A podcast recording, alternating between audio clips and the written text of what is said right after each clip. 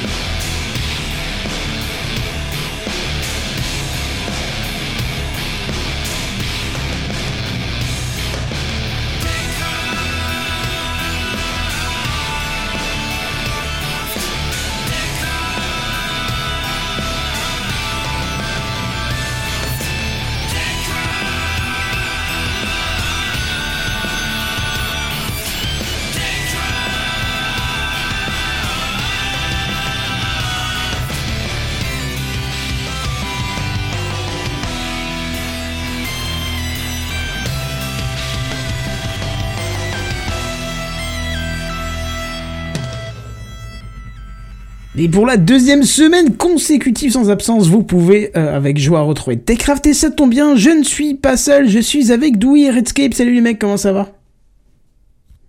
Bonsoir. Oh là là, quel calme, Ça, dis ça n'a pas marché. Non, mais en fait, le premier bonsoir n'est pas marché.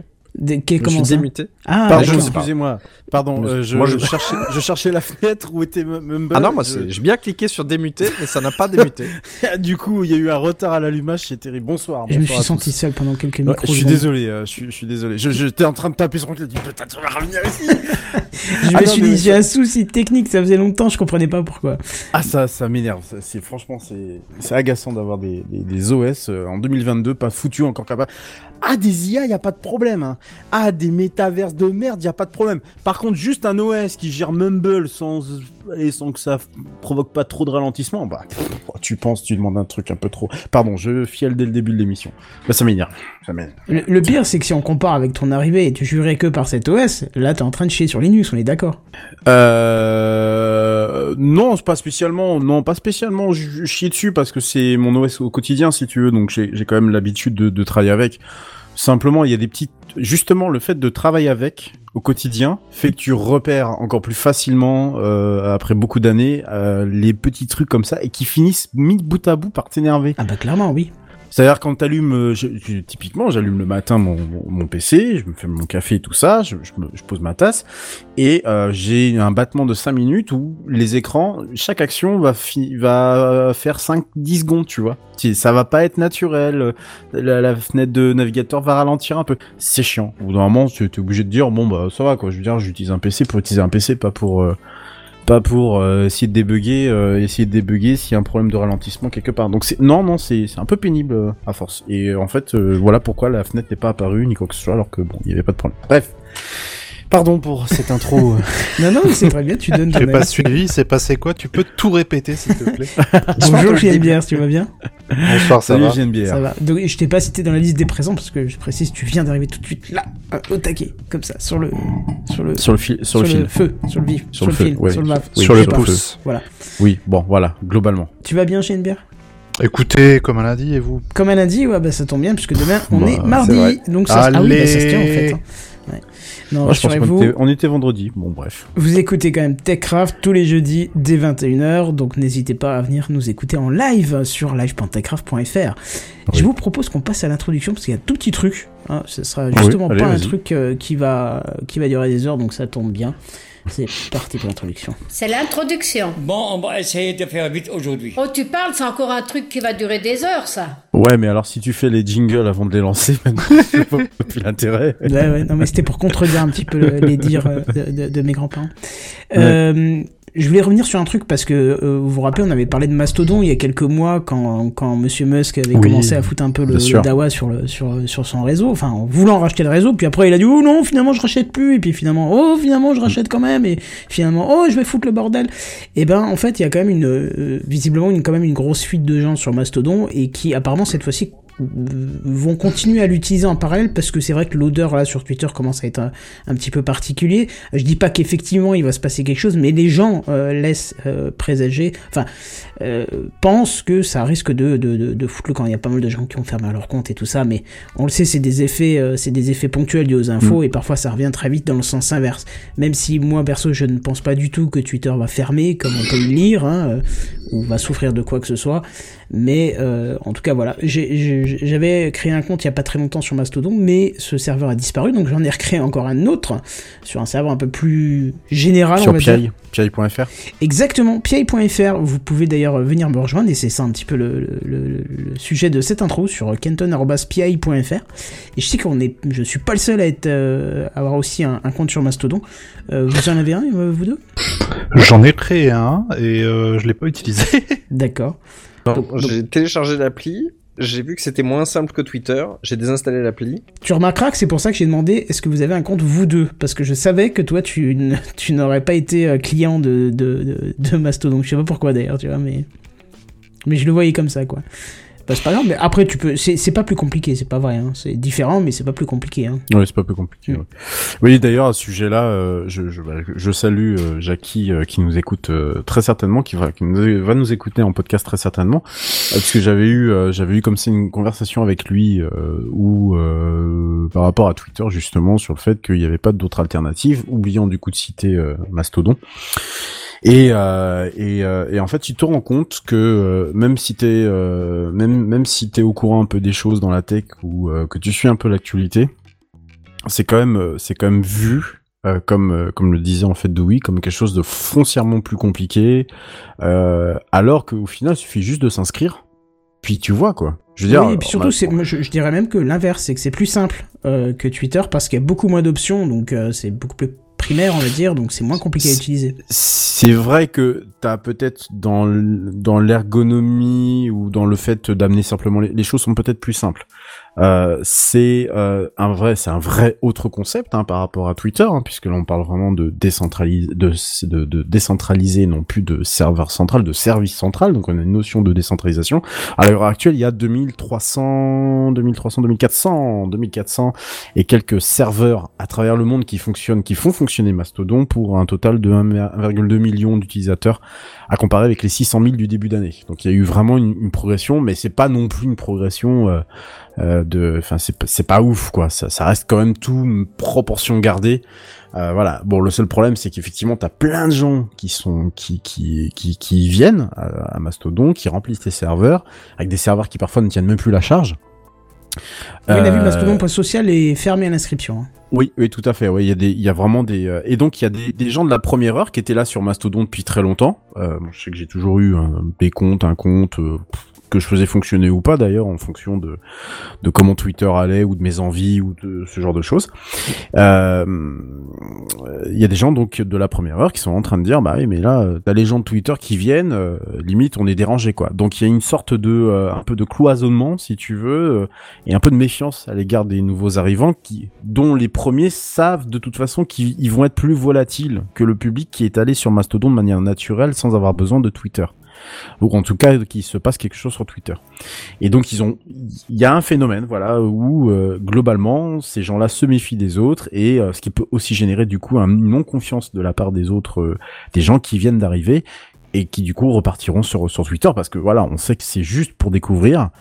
Euh, si l'alternative qui est proposée n'est pas cohérente avec ce qu'ils cherchent, et en général c'est un peu le cas, hein, parce que Mastodon ça reste globalement un village, hein, c'est un village perdu au milieu de des big tech euh, sur internet, ben, ils repartent sur Twitter quoi. Et au final, ce qu'ils étaient venus chercher, ben euh, ils sont pas sûrs de l'avoir, de, enfin en tout cas de le trouver quoi. Et, Et c'est un peu dommage. Ce qu'il faut comprendre aussi, euh, particularité de Mastodon, c'est, tu as bien dit le coup du village, j'aime beaucoup le- cette analogie, mais il faut aussi rajouter que c'est un petit village euh, paumé entre plein de centaines de villages et que ton village ne pourra peut-être pas nativement tout de suite communiquer avec le tout dernier village du bord de la carte. Il faudrait Mm. qu'il y ait des interactions entre les villages qui sont entre pour arriver à, à ça, tu vois. Et Mm. c'est ça qui est intéressant aussi parce que euh, du coup, euh, tu as parlé de cloisonnement, c'est un peu en communauté, et tu peux aussi, toi, choisir de ne pas voir des communautés qui ne te semblent pas Tout correctes euh, à, tes yeux, tu vois. C'est ça qui est intéressant, tu vois. C'est tout à fait ça, effectivement. Et, et le fait d'être euh, le, le fait d'être dans un ville dans un dans un village quand tu sais qu'aujourd'hui les réseaux sociaux ça va à toute vitesse. Euh, ça va, c'est, enfin, l'information euh, transite à travers la planète euh, en l'espace de quelques secondes.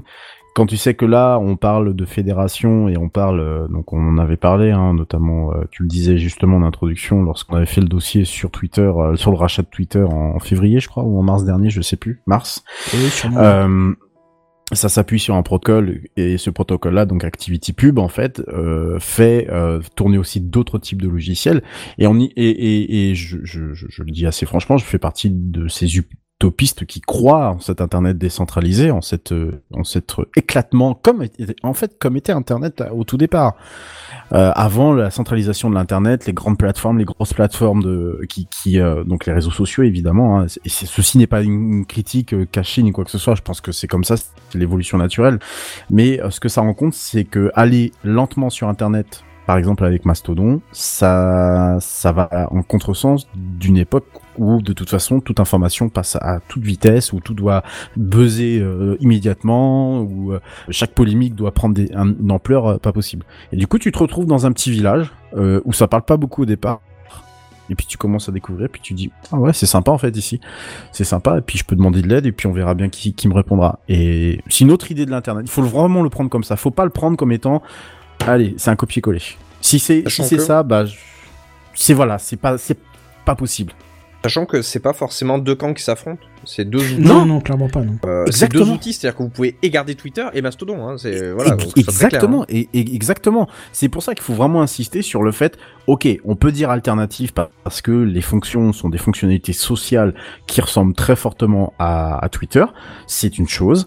Euh, il n'empêche que ça reste des, ça reste un outil qui peut être complètement complémentaire et on n'est pas obligé de poster la même chose en fait sur l'un et l'autre réseau social. Je vais poster plus volontairement des choses par rapport au logiciel libre, ou à la vie privée ou à l'open source sur Mastodon que sur euh, Twitter où euh, ça va être peut-être plus, euh, je sais pas, des choses sur la musique ou la politique ou ce genre de choses.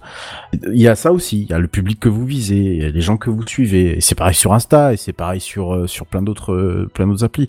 Il faut le prendre comme ça. Et c'est pour ça que s'il y a des auditeurs qui nous écoutent, euh, qui nous écoutent et qui sont sur euh, du coup sur sur Mastodon. Donc du coup toi, euh, Kenton, t'as un, un compte Mastodon sur Pi, hein, c'est ça Ouais, sur PI, hein, Ouais, P-I-A-I-2-L-E.fr. Et toi, c'est Ouais. sur Euh, sur masto.ai. Euh, Redscape underscore, euh, Redscape euh, underscore, ouais, musique, arrobase, Redscape underscore, musique arrobase, masto.ai, voilà. Voilà. Donc Parce que la n'hésitez petite pas. spécificité, euh, Voilà. la petite spécificité de l'adresse, c'est euh, l'arrobase, votre nom d'utilisateur, arrobase, le nom de, de, du de serveur. Mm, Voilà. Voilà, Oui, de l'instance, oui, exactement. De, ou de l'instance. JNBR, je crois que c'est euh, jnbr@tiktok. Je sais pas quoi, je sais plus. Pourquoi Ah bon? Pourquoi TikTok? J'ai envie. Ah d'accord, c'était gratuit. Ok. Voilà. Mais le pire, JNBR, c'est que vous me retrouverez bientôt sur TikTok, mais chut. Ah, ah, ah, ça, ah, ça sera une prochaine introduction, ça. Ça- non, non, y a rien pour l'instant. Ok. Je tease. Bah, tu nous en diras quand Ah, il tease. Oui. Très bien. Bon, allez, on va passer aux news high-tech euh, et on va rester un petit peu dans l'ombre. C'est les news high-tech. C'est les news high-tech. C'est les news high-tech. C'est les news high-tech. T'as vu le dernier iPhone, il est tout noir. C'est les news high-tech. Qu'est-ce que c'est le high-tech C'est plus de mon temps tout ça. Est-ce que vous vous rappelez de Shadow, de son ancien nom Blade? Oui. Ouais, oui, bien sûr, évidemment. Voilà. Oui, mais on m'a accompagné pendant bien 4 ans, un truc comme ça. Ça y est, t'as arrêté, fini? Oh là, depuis euh, plusieurs mois, oui. mais oui, rappelle-toi, on avait, j'avais fait une news dessus et il avait dit qu'il avait arrêté parce que trop cher, je crois. Il y avait une, Euh, c'était a un- pas donné, mais c'était surtout contraignant pour moi qui suis un gros utilisateur de VR dans le sens où euh, le Shadow ne détectait, ne détectait pas l'input de mes contrôleurs et du Ah coup oui, il se coupait au bout de 15 minutes en pleine partie et ça m'a grave gonflé parce que Est-ce c'était que une ça a un très bonne rapport avec machine. le réseau? Pas du tout.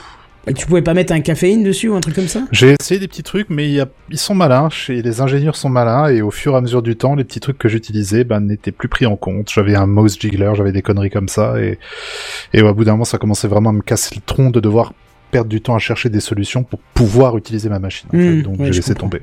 Voilà. Ouais, moi, Ziggler. C'est un, c'est un jiggler qui, qui gigle tout ce qui est les mouses. Non, mais ça, ça émule le mouvement de la souris. Ah, si d'accord. Donc il y avait soit ça, soit Un tu gardes la souris dans ta poche. Exactement, pour la France. Mais euh, et bon, apparemment, ça aurait été réglé depuis. Et ils ont ils ont fait des efforts depuis qu'OVH a repris, mais j'en sais pas plus. J'ai pas j'ai pas eu l'occasion de m'y intéresser. et Je m'y intéresserai pas dans les médias. Eh ben, tu vas voir que justement ça bouge du côté de chez Shadow parce que Oui. si vous suivez Techcraft, vous savez que ça fait déjà quelques temps déjà qu'ils ont été rachetés et qu'ils avaient un peu euh, tout retourné dans la boîte en arrivant, euh, fait pas mal de promesses, etc., etc. Mais ça faisait quand même quelques mois qu'on n'avait quasi plus rien entendu. on avait plus entendu parler d'eux, mais bon, c'était pour mieux revenir sur le devant de la semaine avec quelques news bien sympas cette semaine. Alors déjà parlons de Shadow Drive qui avait été annoncé en mai. Euh, mais on n'avait plus trop entendu quoi que ce soit. Mais en fait, ça a été testé euh, en scred auprès des anciens clients Ubique. Je sais pas si vous étiez client Ubique ou pas. Moi, je l'étais, enfin client gratuit, mais c'était juste une catastrophe, Non, des erreurs de synchro tout le temps. C'est des stylos, c'est ça? ouais, entre autres, ouais. Euh, c'était une catastrophe au niveau du, de la synchronisation. Ah ouais. Le- la vitesse de transfert était tellement pétée. Ah, ça, j'ai pas eu de problème avec la vitesse de transfert. Ah là là là là mon dieu, c'était incroyable. Mais le, le, titre, bien sûr. Les tarifs étaient intéressants de mémoire. hein. C'était pas très très très très très cher. C'était moins cher que les Américains. Peut-être, oui. Bon, là Ouais. en tout cas, euh, il y a une offre qui sort euh, officiellement euh, et qui comporte déjà 25 000 utilisateurs testeurs, donc qui ont déjà pu faire les frais des premiers mois de, de test, hein, ça c'est intéressant. Et il y a deux offres. Une offre gratuite qui est là pour appâter le chaland avec 20 gigaoctets de stockage, ce qui est déjà pas mal. D'ailleurs, il me semble que c'est l'offre similaire de chez Dropbox. Hein. Mais il propose évidemment aussi une offre premium à 8,99 euros par mois qui vous donneront droit à 2 téraoctets de stockage. Ça, je trouve que c'est quand même plutôt intéressant. Alors, je suis pas, euh, je suis pas au fait des tarifs des concurrents et tout ça, mais euh, ça fait longtemps que je stocke tout la maison, donc je ne sais pas si c'est intéressant ou pas. Ouais, ils, sont plutôt bien placés euh, tarifairement parlant. En général, le Terra, euh, t'es t'es toujours au Terra pour euh, à peu près ce prix-là chez, chez les autres. Et en Europe, euh, on est plutôt bien pourvu parce que il y a eux, il y a Erzner qui est un revendeur, euh, un provider allemand qui euh, fait une offre à 3 euros le Terra sur Nextcloud également. Dry Bah, là, ça sera basé Euh, hein, sur Nextcloud, hein, justement. Oui, oui, bah voilà, euh, il- bah, parce que c'est la solution euh, européenne de référence. Enfin, c'est devenu la, la, la, la, la référence européenne euh, en matière de cloud, et que du coup, c'est à peu près les mêmes tarifs. Donc non, ils sont plutôt bien bien placés, ouais, tarifairement. Ça Bon va. alors si vous vous dites que vu que Shadow fait aussi du PC en ligne, ça va être directement intégré dans chaque PC Shadow. Eh ben non, là la boîte elle nous précise qu'il n'y aura pas d'intégration de drive au sein de ses offres PC, mais qu'on est libre d'insta- d'installer le client si on le souhaite. Et je trouve que c'est un choix qui est plutôt respectueux de l'utilisateur qui n'a peut-être pas envie de se retrouver avec le client et l'offre gratuite préinstallée sur chaque PC Shadow en mode forcing. Je trouve ça vraiment. Est-ce que, est-ce que vous vous souvenez à l'époque, euh, je sais plus quel iPhone c'était, où on s'était retrouvé avec de manière forcée euh, un album ou une chanson de YouTube dans. euh, Oui. Ça avait fait tout un Oui, zbeul, oui, ça oui, aussi. Bah voilà, C'est c'est- j'aime bien euh, avoir ce genre justement de comportement où on nous dit c'est là si vous voulez. Ouais, ouais, c'est préfère. ça. Surtout que ça fait un, un scandale ce truc de YouTube là. Oh, ils en ont reparlé il y a pas longtemps. Oui, oui, oui, j'ai vu parce que même YouTube s'est excusé en disant qu'ils n'étaient pas tout à fait fans de- du principe. Enfin bref, ils ont voulu se racheter parce qu'ils voient qu'ils ne vendent plus trop d'albums peut-être. De qui tu de qui tu parles? YouTube. YouTube, YouTube, euh, YouTube. Bref, alors or comme on, en, without you. comme on en parle, euh, Shadow c'est initialement euh, du PC en ligne hein, et qui est plutôt d'ailleurs orienté jeu vu les spécificités des machines. Et pour en profiter, il vous faut un client sur un PC euh, que vous avez chez vous. Alors fut un temps on pouvait louer un boîtier, mais ça ne semble plus être disponible sur le site. Euh, alors un PC c'est bien, mais c'est coûteux. Et puis pourquoi avoir un PC pour contrôler un autre PC au final? C'est ce qu'on a le droit de se demander. Hein, dans le Une, cons- une inception de PC. ben oui, c'est ça. Et puis euh, Shadow, hein, qui a quand même bien compris la, ça. la problématique, vient de faire une énorme annonce euh, qui va faire plaisir à pas mal de monde. C'est la disponibilité d'une application pour les Raspberry Pi tournant sur Raspberry Pi OS 64 bits. Ça, c'est une précision importante. Il faut être absolument sur l'OS là. hein. L'appli, elle est en mesure de tenir les 1080p de résolution d'affichage pour une cadence de 60 Hz, ce qui est juste ce qu'il faut pour être au, top en fait. Hein. Et cerise sur le kebab, tout ce qui est clavier, euh, souris, USB euh, seront supportés en plus des manettes de jeux PlayStation et Xbox, si c'est pas merveilleux tout ça. C'est une très bonne nouvelle, je trouve, et c'est vraiment quelque chose de sympa. Pour ceux qui aimaient justement le côté Shadow, le côté d'avoir à l'époque le boîtier qu'ils pouvaient brancher sur leur téloche ou je sais pas quoi, bah oui, Raspberry, c'était l'évidence même. Bah Et ouais, c'est tout de voir qu'ils euh. sont entre guillemets cassés le cul pour essayer de, de proposer quelque chose peut-être d'un peu différent et de gratuit. En plus, je veux dire, le, Mhm. le- en soit le soft c'est pas un, un surcoût, c'est juste si vous avez un Raspberry, bah voilà, ils ont fait l'application, elle est là, et vous pouvez profiter de votre PC dans le cloud, dans le plus grand des, dans le plus grand des conforts avec ce, ce merveilleux petit appareil qui est le Raspberry, si je puis Et dire. attends, je vais te faire baver encore plus. Parce Oh que là là Shadow nous précise que le développement de ce, de ce client s'est fait, euh, fait pardon, et a été testé sur le Raspberry Pi 4 monté de 2 Go de mémoire, mais elle affirme que l'app tiendrait sur le coup seulement avec 1 Go de mémoire et serait même en mesure de tourner sur le Raspberry Pi 3 même si ce Raspberry Pi n'est pas officiellement supporté. Donc Oh c'est quand même réservé un petit peu pour les bidouilleurs. Caviar. Mais le caviar. 3, c'est quand même le modèle qu'on trouve un peu partout dans les tiroirs des bidouilleurs, quoi. hein. Oui, oui, oui. Ah, c'est cool ça. Sauf du mien. Moi, je viens d'y ressortir un il y a pas très longtemps. Euh, je l'ai branché. euh, il, est- il, il a fait cigarette électronique. Il a fait un peu de fumée et puis il a pu marcher. Il a dit pouf, salut. C'est ça. Alors que, alors du coup, je me suis, je me suis euh, rapatrié sur le 1 que j'avais dans mon tiroir depuis au moins 4-5 ans, depuis la sortie, hein, et qu'il tourne encore sur un de mes Switch pour faire des tests de, de, de, de port. Donc, euh, tu vois, il tient euh, comme un rien. Bref. Euh, revenons un petit peu sur le truc. Seule petite réserve avouée par Shadow, c'est la limite du décodeur vidéo qui suffit pour le client, mais qui pourrait vite être à court de souffle si vous avez d'autres applications qui tournent en parallèle sur Raspberry Pi. Donc, si vous voulez utiliser un PC Shadow Ouais. sur votre Raspberry Pi, ne faites étonnant. tourner que ça euh, pour être sûr de profiter de la meilleure- meilleure expérience possible. Et pour finir avec, avec le Raspberry Pi, si vous en avez pas un au fond du, au fond du tiroir prêt à être utilisé, ça va être un peu chaud parce que sur tous les sites à peu près corrects, il est en rupture de stock. Et là où on le trouve encore, sur les sites un peu plus alternatifs, il est difficile de le trouver en dessous des 170 dollars sans alim, sans rien. Euh, Combien? Eh oui, le, bah le, oui. Raspe- le Raspberry? Ah oui, oui, bien sûr, va voir. Sérieux? Ah oui, tous les Bah, sites la, promesse, euh, la officiels, promesse c'est hors initiale, j'ai envie de dire, euh, c'est c'est chaud là. Hein Parce Mais- qu'il a toujours quand même été connu ce truc-là pour être euh, bah, pas cher. Abordable. Bah oui, mais Très abordable. Il, il n'y a plus de composants, je te rappelle, en ce moment, donc euh, c'est Ah ouais, non mais enfin à ce point-là On quoi, reviendra dessus un 70 jour. balles quoi. Ouais, ouais, j'ai Ah. encore, j'ai encore cherché au moment d'écrire la news. Tu vas voir tous les sites officiels qui te le vendent. Alors, ils le vendent un peu plus cher. Je crois qu'on est autour de 50-60 balles, mais c'est rupture de stock partout. Et tous les sites où tu peux vraiment trouver apparemment en stock, en dessous de 170 euros, j'ai pas de dollars, j'ai pas trouvé. Il va commencer à falloir, falloir- falloir faire le choix entre le diesel, les Raspberry ou une carte graphique. Là, je ça, commence c'est à être euh, ouais, Carte limité. Bon, Bon. euh, concernant les offres Shadow, hein, les Shadow PC justement, elles évoluent aussi puisqu'il y a trois offres destinées aux professionnels qui ont fait leurs apparitions. Alors les trois ont des spécificités matérielles différentes que je vais pas vous détailler ici parce que ça sert pas à grand chose de faire le détail. Mais sachez que ce sont des configurations qui sont équipées de Windows Server, qui sont à 89 euros pour la moins chère qui est l'offre Spark, 119 pour l'offre Aurora et 169 euros pour l'offre Lightning. Alors les licences Microsoft sont déjà intégrées aux offres, ce qui peut être pas mal. Et ce qui est encore mieux, c'est que dès le premier trimestre 2023, quand Microsoft aura activé l'option qu'ils sont en train de développer, il sera possible d'avoir une réduction de 30 euros par mois si vous transférez vos licences Windows Server que vous avez déjà achetées de votre côté sur euh, les Shadow PC. Donc on voit vraiment que là, ils sont en train de travailler euh, côte à côte avec d'autres professionnels pour faire des produits qui sont euh, vraiment, vraiment terribles. Et, justement, vous allez voir, ils il, il, il tapent le professionnel, mais pas que, parce que pour terminer, il y a encore deux offres destinées à l'éducation qui ont été aussi annoncées, et pour moi, c'est, il me semble, les offres les plus intéressantes, parce qu'il y a la Spark Edu et la Zenith Edu, euh, mais les tarifs ne sont pas encore connus, et l'offre, elle est liée à leur nouvelle interface nommée Business Manager qui euh, permettra à un responsable informatique de créer, modifier, supprimer des PC Shadow selon les besoins et ce euh, dès le 5 décembre.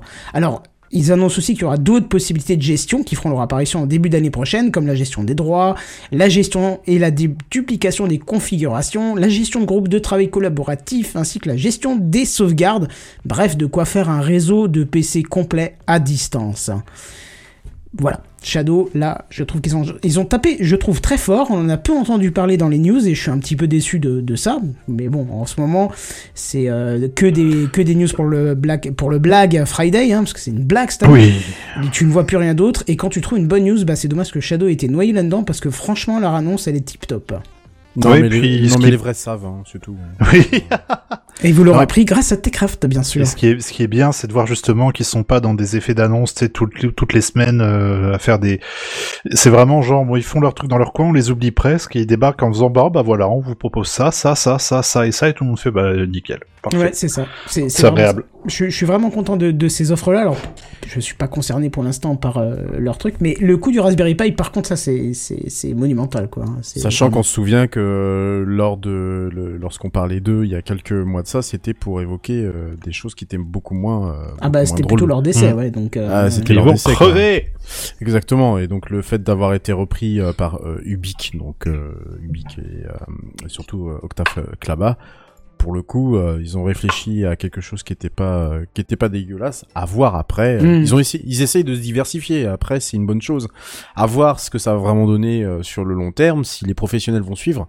Parce que là, attention, ils touchent quand même un marché qui est autre que le celui du particulier auquel ils avaient l'habitude jusque-là. Euh, là, on va toucher aux professionnels, on va toucher à des gens qui sont déjà bien en confiance avec certaines marques, avec certaines choses en particulier. Est-ce que euh, ça va bien être adopté? Est-ce que c'est un bon angle d'attaque? Sur- ça- surtout que je vous ai pas fait les détails des configs pro, mais allez voir, ça tabasse. Ça tabasse. J'imagine- Oui, j'imagine que ça doit pas être du. Et, et Ça- ça alors, va être étonnamment, mal. les cartes graphiques sont aussi dedans. Alors, c'est- je pense que ça servira pour euh, l'IA ou pour du calcul ou autre chose, et pas pour des jeux euh, dans, ce- dans ce Mm. type de config. Parce que Windows Server, je suis pas sûr qu'il fasse tourner correctement des jeux, et pas adapté pour ça. Mais en tout cas, il y a des choses intéressantes qui sont à faire avec ces machines professionnelles. Hein, donc, euh, à voir, quoi. Bref, on verra avec le temps. J'attends aussi le 5 décembre pour voir les premiers retours des offres éducation. Ça peut être intéressant. Euh, on verra tout ça. Euh, encore quelque chose à rajouter ou on passe carrément à plus fun?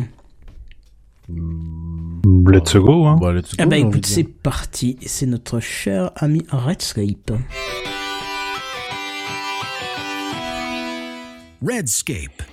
Ouais, et tout en faisant un tweet en même temps, ce qui est vachement pratique. J'espérais que t'allais meubler et j'ai pas du tout. Bah du si tout, tu veux, euh, moi je peux meubler. J'ai acheté un meuble Ikea justement. Je vais le monter. Non, ça, la vanne refaite est surrefaite quoi. non, bah c'est super. Non, mais je, je- juste le temps, tu vois, de le finir. Euh, voilà, c'est les secrets de, de Techcraft. Petite vidéo déballage, Billy, tiens. Allez. Ah bah On va citer ton titre Génial. du coup en Salut attendant. Mozilla, c'est plus fort que toi. Ouais, bah J'aime oui, hein, voilà. Bah oui, non, mais oui, il fallait, il fallait être euh, original. Euh, J'en ai pour encore quelques secondes. Bah oui, hop, voilà, c'est les délires. Il faut une de faire musique d'ascenseur. En vrai, Ah, les là- ampoules connectées Ikea. Quand même, hein. quand même. hein. Sinon, on peut vous parler de notre sponsor euh, Sud DNS.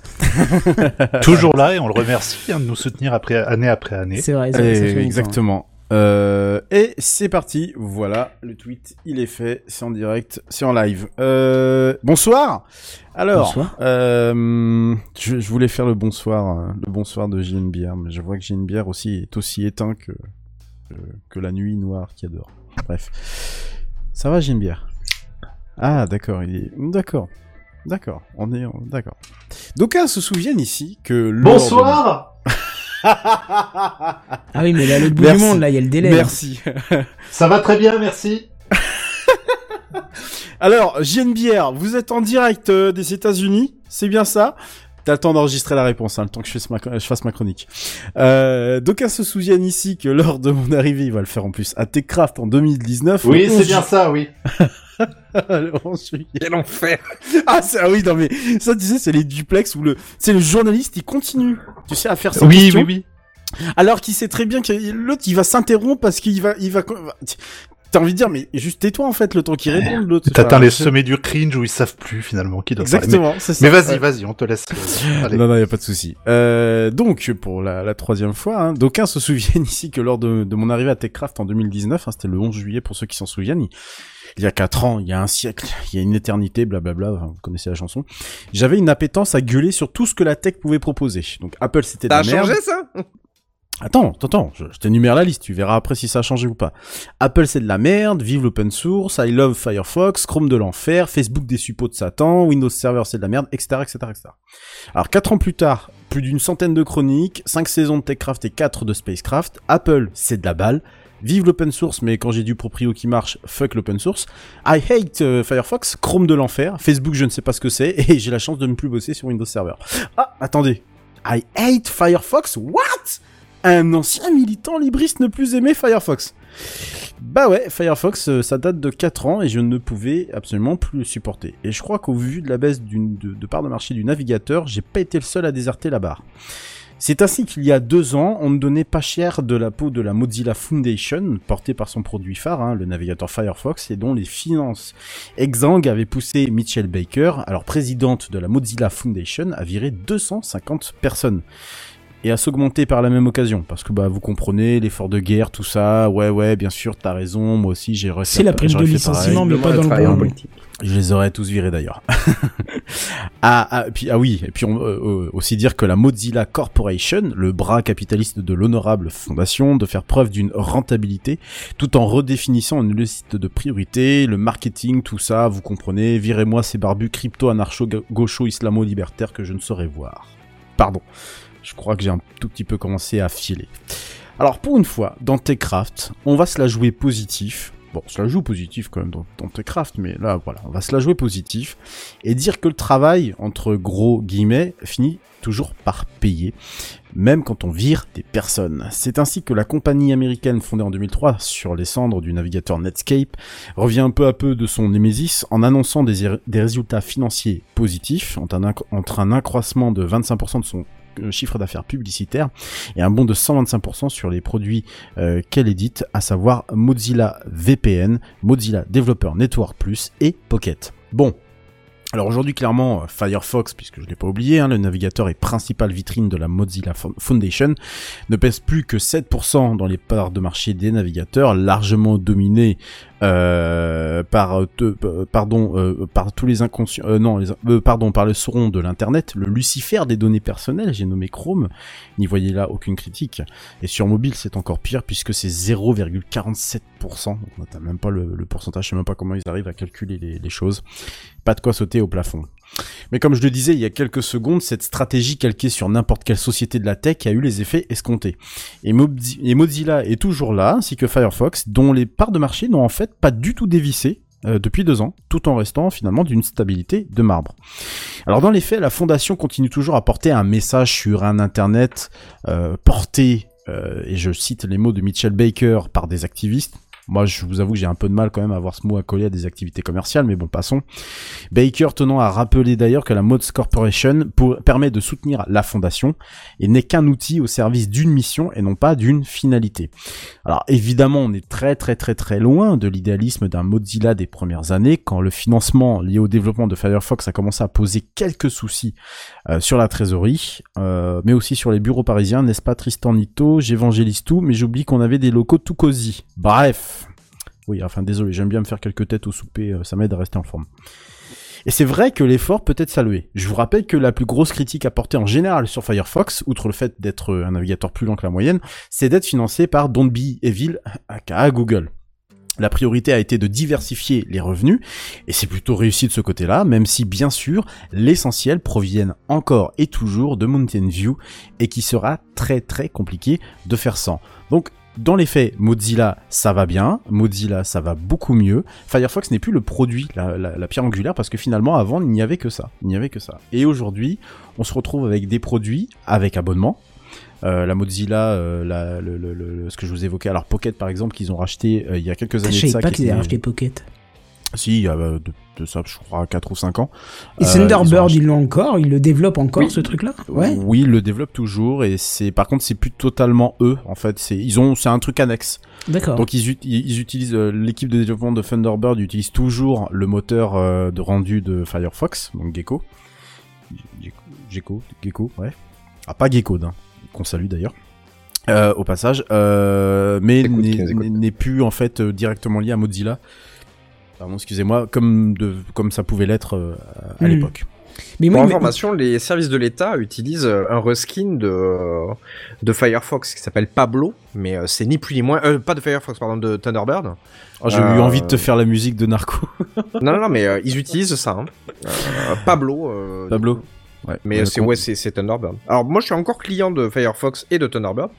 Euh, et euh, Firefox a un avantage que n'a pas les autres euh, les autres navigateur internet, pardon. Navigateur. ouais. Euh, donc évidemment, euh, j'ai j'ai passé, euh, je suis pas allé dans l'obscurité non plus. Hein, je suis resté, euh, je suis allé jusqu'à Opera, tu vois. Et voilà. Et bien quand sur Discord tu veux caster ton écran et par exemple Canal+, et ben euh, tous les autres navigateurs black screen ton navigateur. Par contre, ils ont pas pensé à black screen sur Firefox. C'est le seul. hein. Et euh, comme avec Buddy, euh, on se mate de temps en temps des séries. Là, en ce moment, on est sur American Horror Story, la dernière saison. Si vous Mhm. n'avez pas regardé, je vous la recommande. C'est trop bien. Ouais. Euh, ouais, la dernière saison est vraiment très bien. Enfin, moi, du coup, je découvre un peu ce monde-là, mais bref. Et, et ben, euh, c'est Firefox ou rien. Et du coup, ça marche pas trop mal.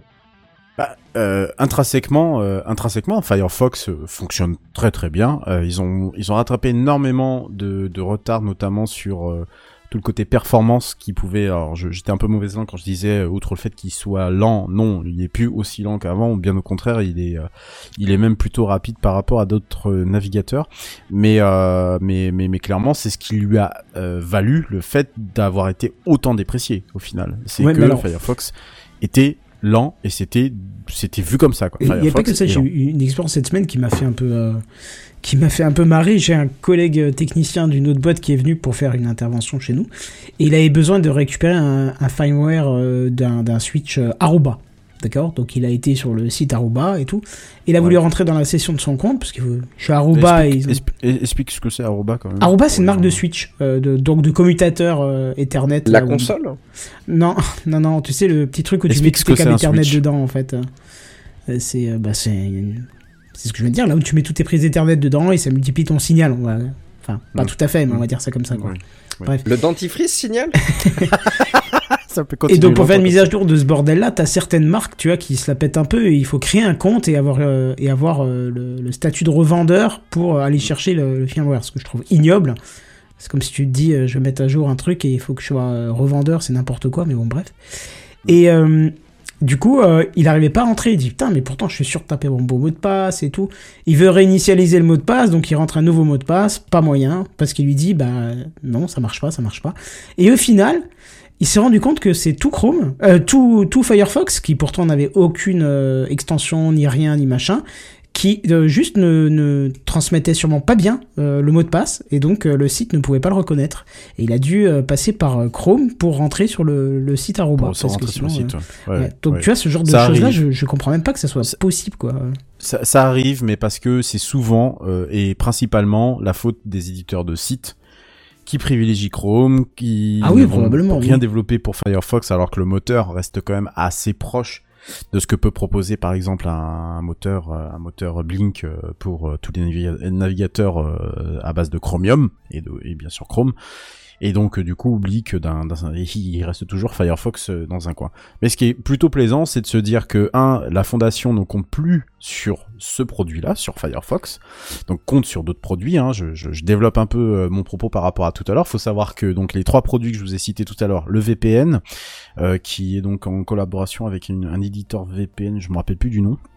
La Mozilla Developer Network Plus, ça c'était le petit truc qui avait fait euh, euh, beaucoup euh, beaucoup euh, exploser les libristes euh, puisqu'avant c'était le fameux MDN donc le Mozilla Developer Network qui était une base de données qui était maintenue par Mozilla. Et euh, bah ils ont décidé en fait de sortir ce truc là parce que vous imaginez bien une fondation euh, qui propose euh, plein de euh, plein de plein plein de choses pardon excusez-moi qui, qui, développe plein de choses à destination de la communauté, mais ça ne lui rapporte rien du tout. Et par contre, des gens qui vont développer sur Chrome vont allègrement aller pomper dans leur dans leur base de documentation.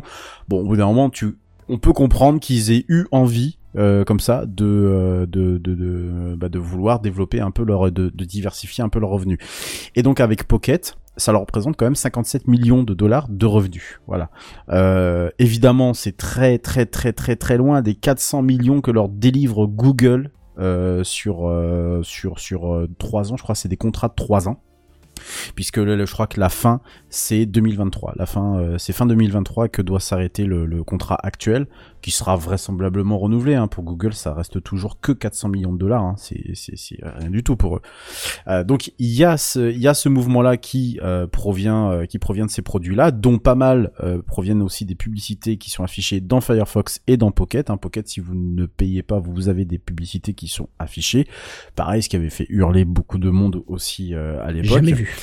Et, et, et euh, alors je, je, je, je recommande assez chaudement Pocket, euh, bon même s'il a son Non, j'ai- déjà vu Pocket, mais j'ai jamais vu de pub à l'intérieur. Je l'utilise. Ah, depuis hein. à l'intérieur, oui, oui. Bah alors si tu l'as sur les applis mobiles euh, notamment. Ah oui, oui. Euh, donc euh, voilà, même si effectivement il y a son, son concurrent open source qui s'appelle Wallabag et qui a été développé en France. Euh, bon, il, sem- il semblerait que Mozilla en plus ne soit pas autant touché que les autres par euh, la, la- la- les fluctuations du marché publicitaire, notamment du fait que ce, ma- ce marché-là est en marasme en ce moment, euh, du fait aussi que la Mozilla Foundation n'est pas une société, la Mozilla Corporation l'est, hein, mais euh, pour le coup ils sont pas en bourse. Voilà, donc ils sont pas soumis aux fluctuations comme peuvent l'être euh, les géants de les géants de, de la tech.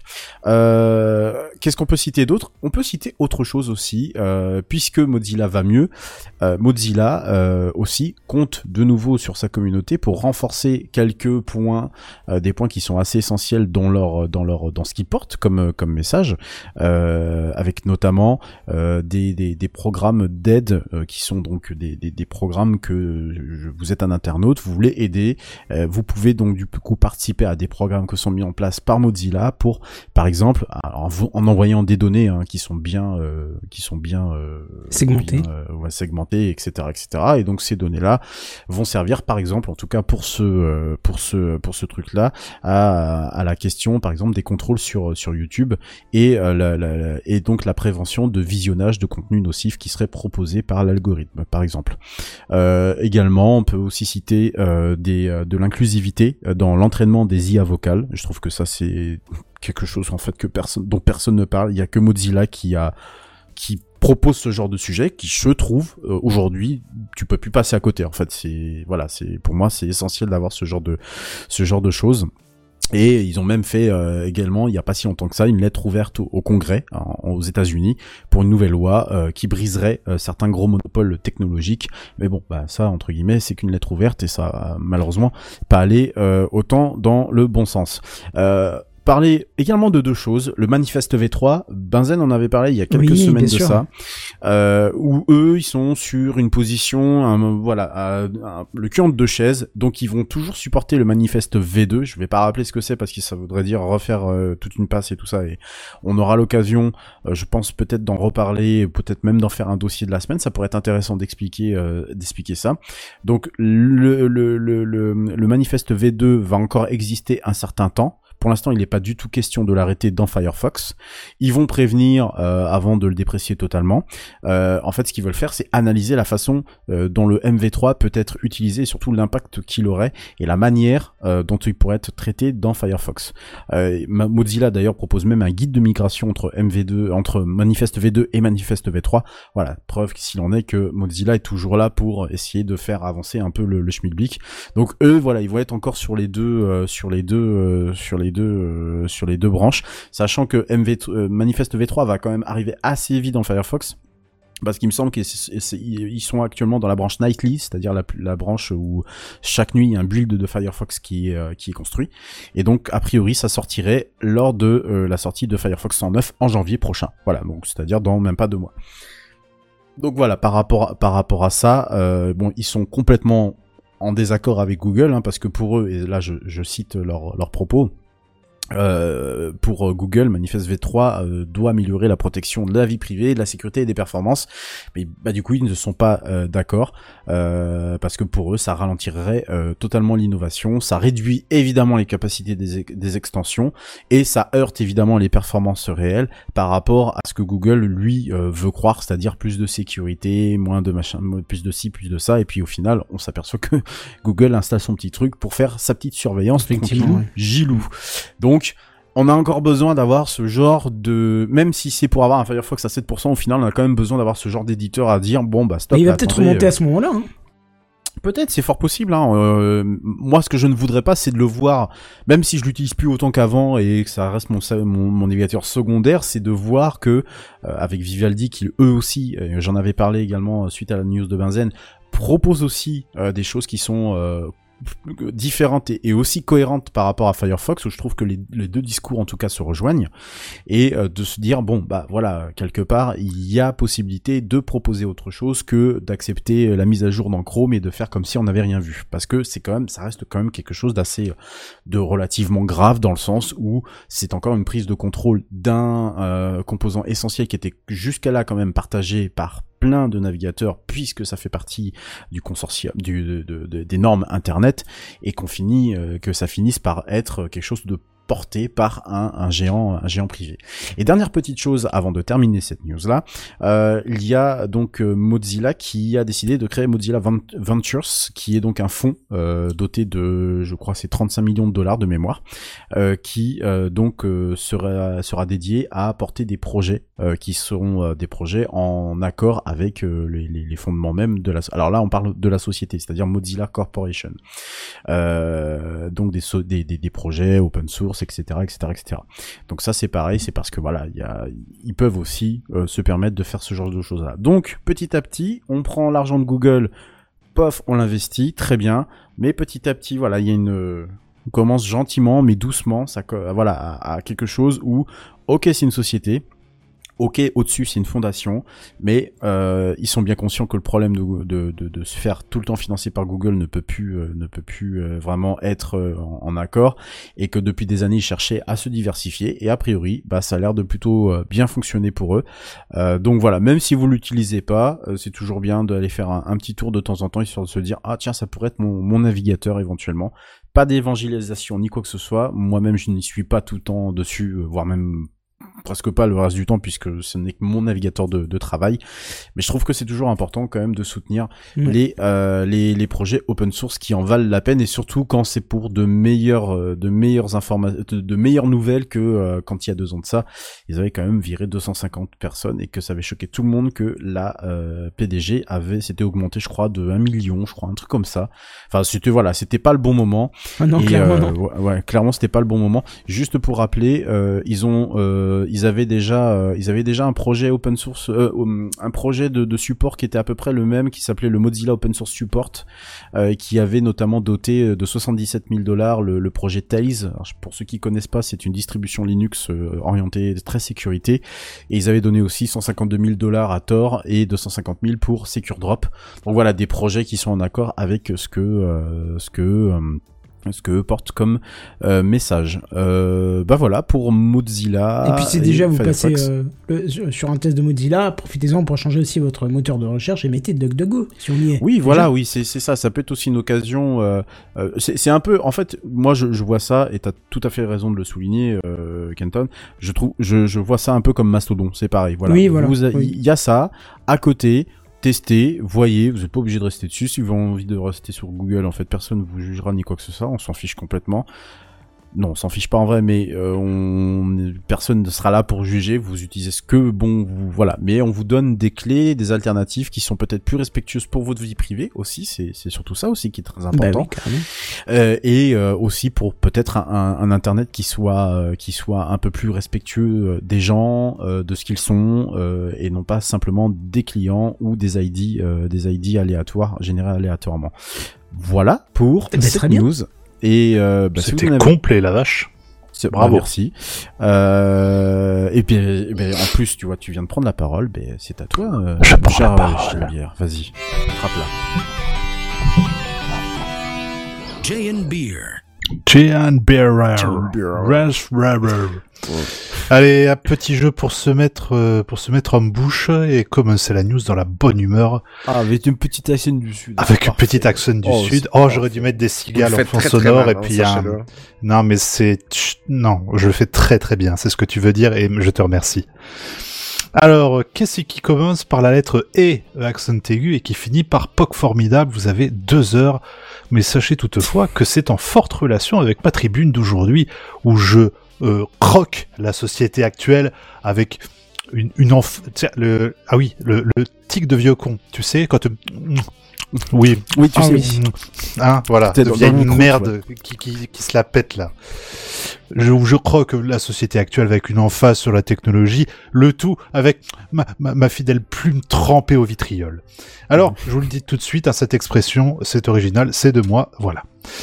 Techcraft, donc podcast de presque 400 épisodes, mes cocos, hein, premier Eh oui, sur les technologies et tous ces trucs. Et donc vous savez où vous mettez les pieds et vous ne viendrez pas faire vos étonner quand je vais vous dire la chose suivante. On va parler de robots tueurs. Quoi?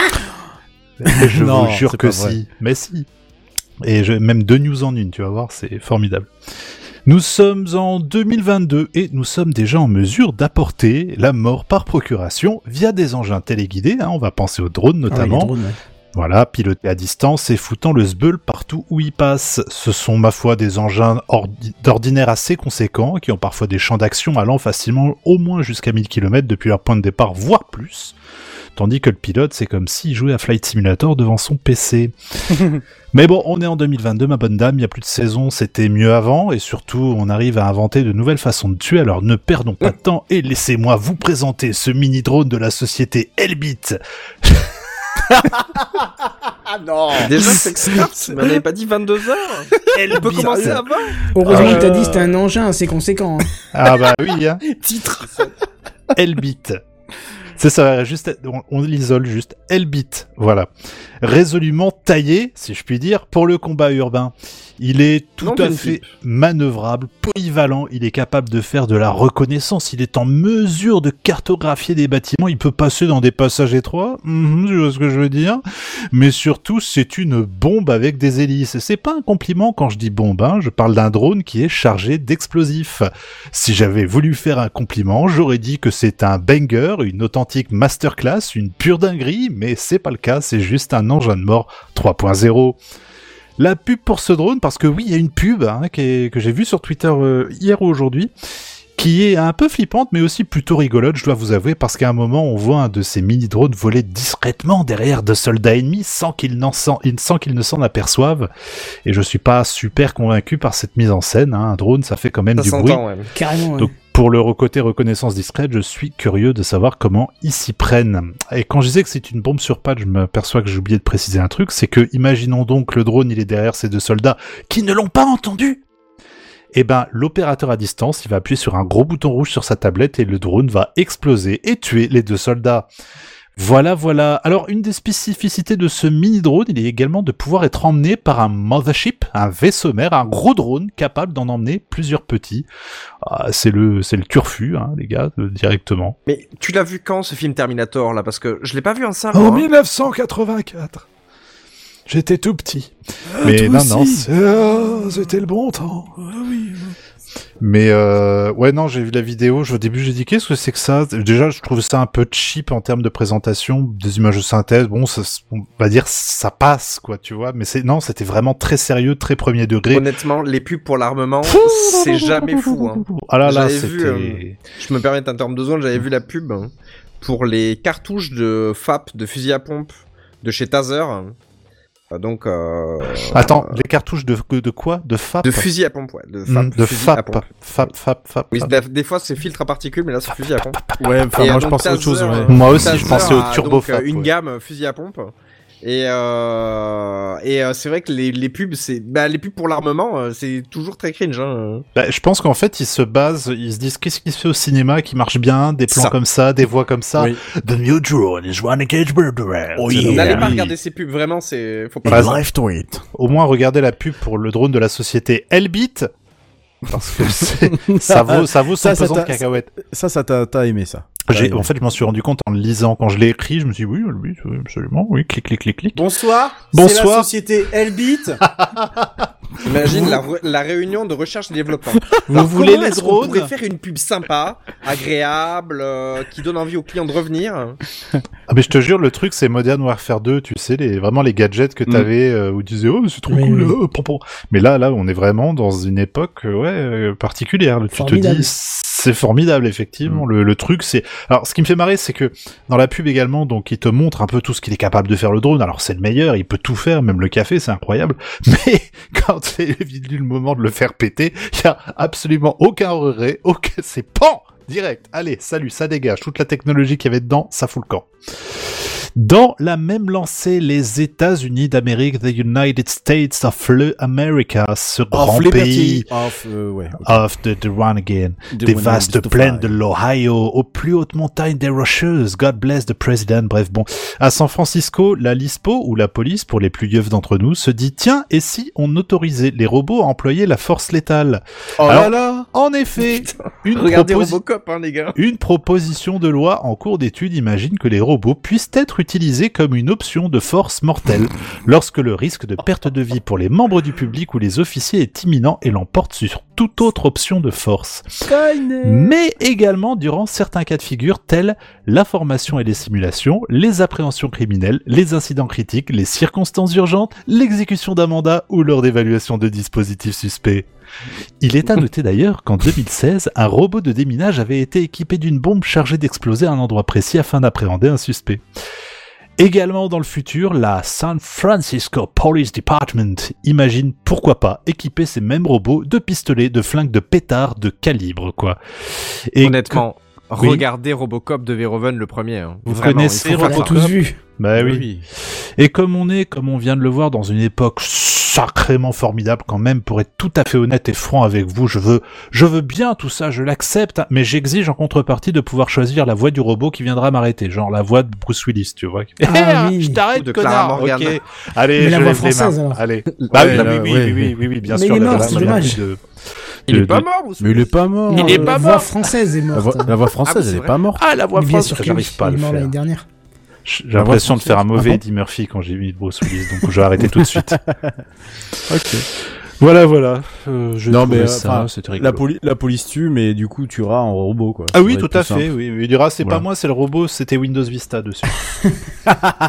Ah, oui, voilà. ah oui, non, ça. bah, on- même, Ouais, même ouais, le- c'était la ça. victime en train d'agoniser fera, c'est pas grave. Au mais de toute façon, j'étais pas très, très. De toute façon, en ce moment, ça allait pas tellement bien avec ma femme, et puis. Oui, c'est ça. Voilà. Bien. Bah, écoutez, c'est Mm. tout. Je sais pas si vous avez euh, quelque chose à rajouter. Bah, Mais je, je connais quelqu'un. Moi, je connais quelqu'un qui voulait s'acheter un drone il y a pas longtemps. Mais bon, il est dans ce podcast, mais je tairai le nom parce que euh, c'est pas Kenton, c'est pas C'est qui? euh, Ah, oui, le... bah, moi, j'en ai un. Bah, mais aussi, tu voulais en racheter un autre. Donc, Ah. du coup, quand t'as commencé ta chronique sur. Ah, le drone Voilà, FPV. oui, me j'aimerais bien bah, faire, voilà. j'aimerais bien un drone FPV. Je commence à m'y intéresser. Je trouve ça, mais bon, c'est, un Donc tu connais là. Stéphane Stéphane Couchou Oui, oui, oui, tout Ah à oui, fait. Mais je sais C'est pas. c'est le must qu'on peut voir en, en drone FPV. Elon Musk. Allez, voilà, Allez. ça. Mais Je oui, oui, oui, tout à fait, Stéphane. Elle est pour toi, celle-là, elle est pour toi. Mais j'aimerais bien, j'aimerais bien le, j'aimerais bien éviter de passer par la case euh, tout en un. euh, j'aimerais bien, du coup, le construire. euh, Mettre ton propre armement dedans, quoi. Exactement, exactement. Ton propre détonateur. J'aimerais bien mettre mes propres charges dedans et puis faire une démo à toute la famille en faisant. Par contre, t'appuies surtout pas sur ce. Effectivement, ouais. Voilà. Ça serait drôle. Allez, je crois qu'on a des news gamingues. Effectivement. C'est parti. Et voici les news gaming. News Gaming. Les news gaming. Les News Gaming. Gaming. Voilà. Ah oui. On va parler de jeu, quoi. Doui. Bah, eh bien, on va continuer dans les joyeuseries, évidemment. Euh, je vais vous parler, évidemment, de jeux où on tue des gens, euh, où on les... Non, pas du tout. Euh, je vais vous parler du dernier Pokémon, qui est sorti vendredi, évidemment, et que j'ai saigné à l'infini, comme... Mais euh, alors, tous j'ai pas jeux. compris. C'est sorti sur Switch, on est d'accord, hein? Ouais. Ok. Tout à ok. fait. Évidemment, comme à chaque euh, nouvelle version de Pokémon, il y a deux itérations. Donc la version violet.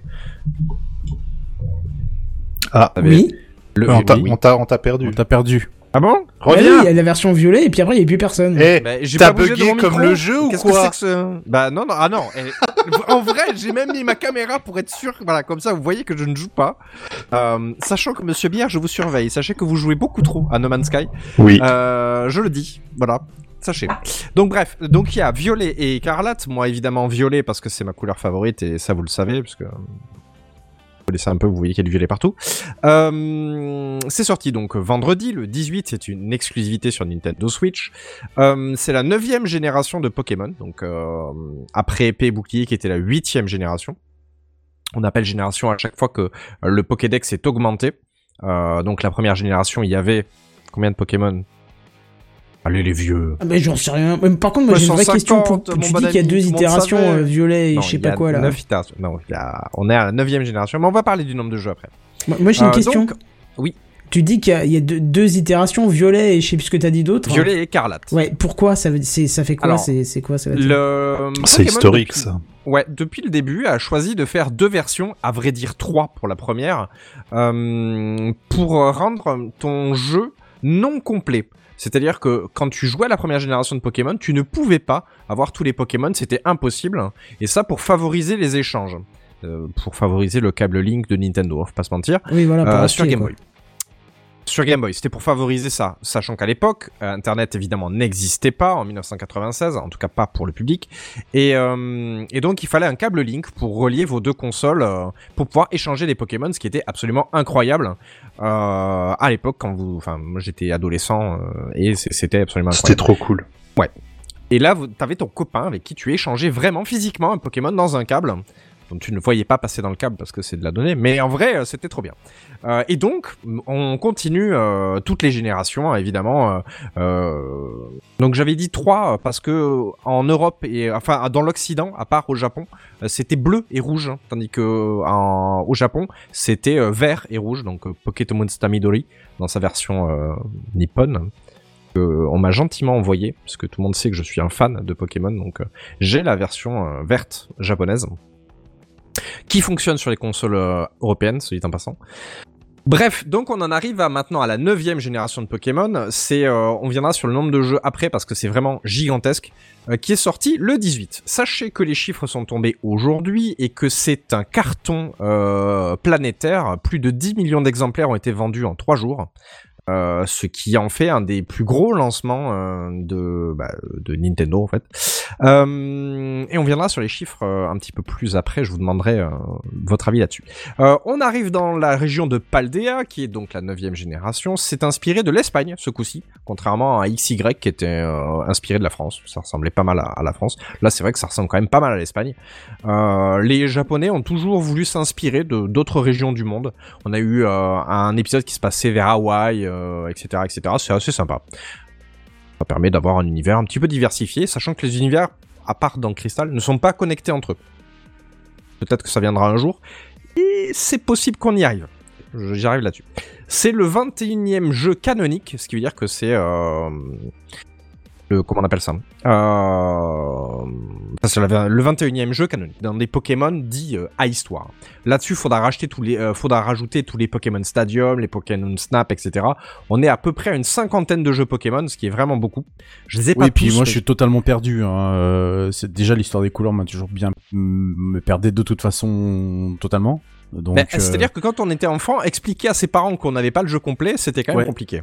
oui, très. De toute façon, oui. Donc euh, Maintenant, ils ont réussi à gommer ça et on va y arriver sur les, les nouveautés. Euh, on n'est plus forcément obligé d'avoir les deux versions, sachant Mm. que beaucoup de magasins proposent les, le pack du duo, ce que je Mm. trouve complètement débile parce que c'est quand même assez cher, faut pas se mentir. Là, le jeu, vous le trouvez en dessous des 45 euros et je peux déjà vous dire que ça les vaut. Euh, monsieur, Très très euh, coloré, je suis en train de voir des images, c'est hyper saturé en couleur. hein. Ouais, alors l'aspect technique, on va y venir après. Mais euh, oui, par contre, le jeu est très beau. Il a énormément de problèmes techniques, mais on y reviendra, mais le jeu est très beau.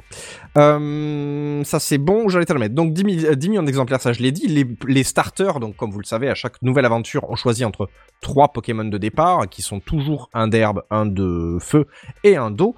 Euh, là, c'est un petit chat de plante qui s'appelle Poussacha, euh, un crocodile de feu qui s'appelle euh, Chochodile, qui a choisi Buddy, et euh, moi j'ai pris le canard d'eau euh, qui s'appelle Coiffeton, voilà, qui ressemble quand même vaguement à Donald.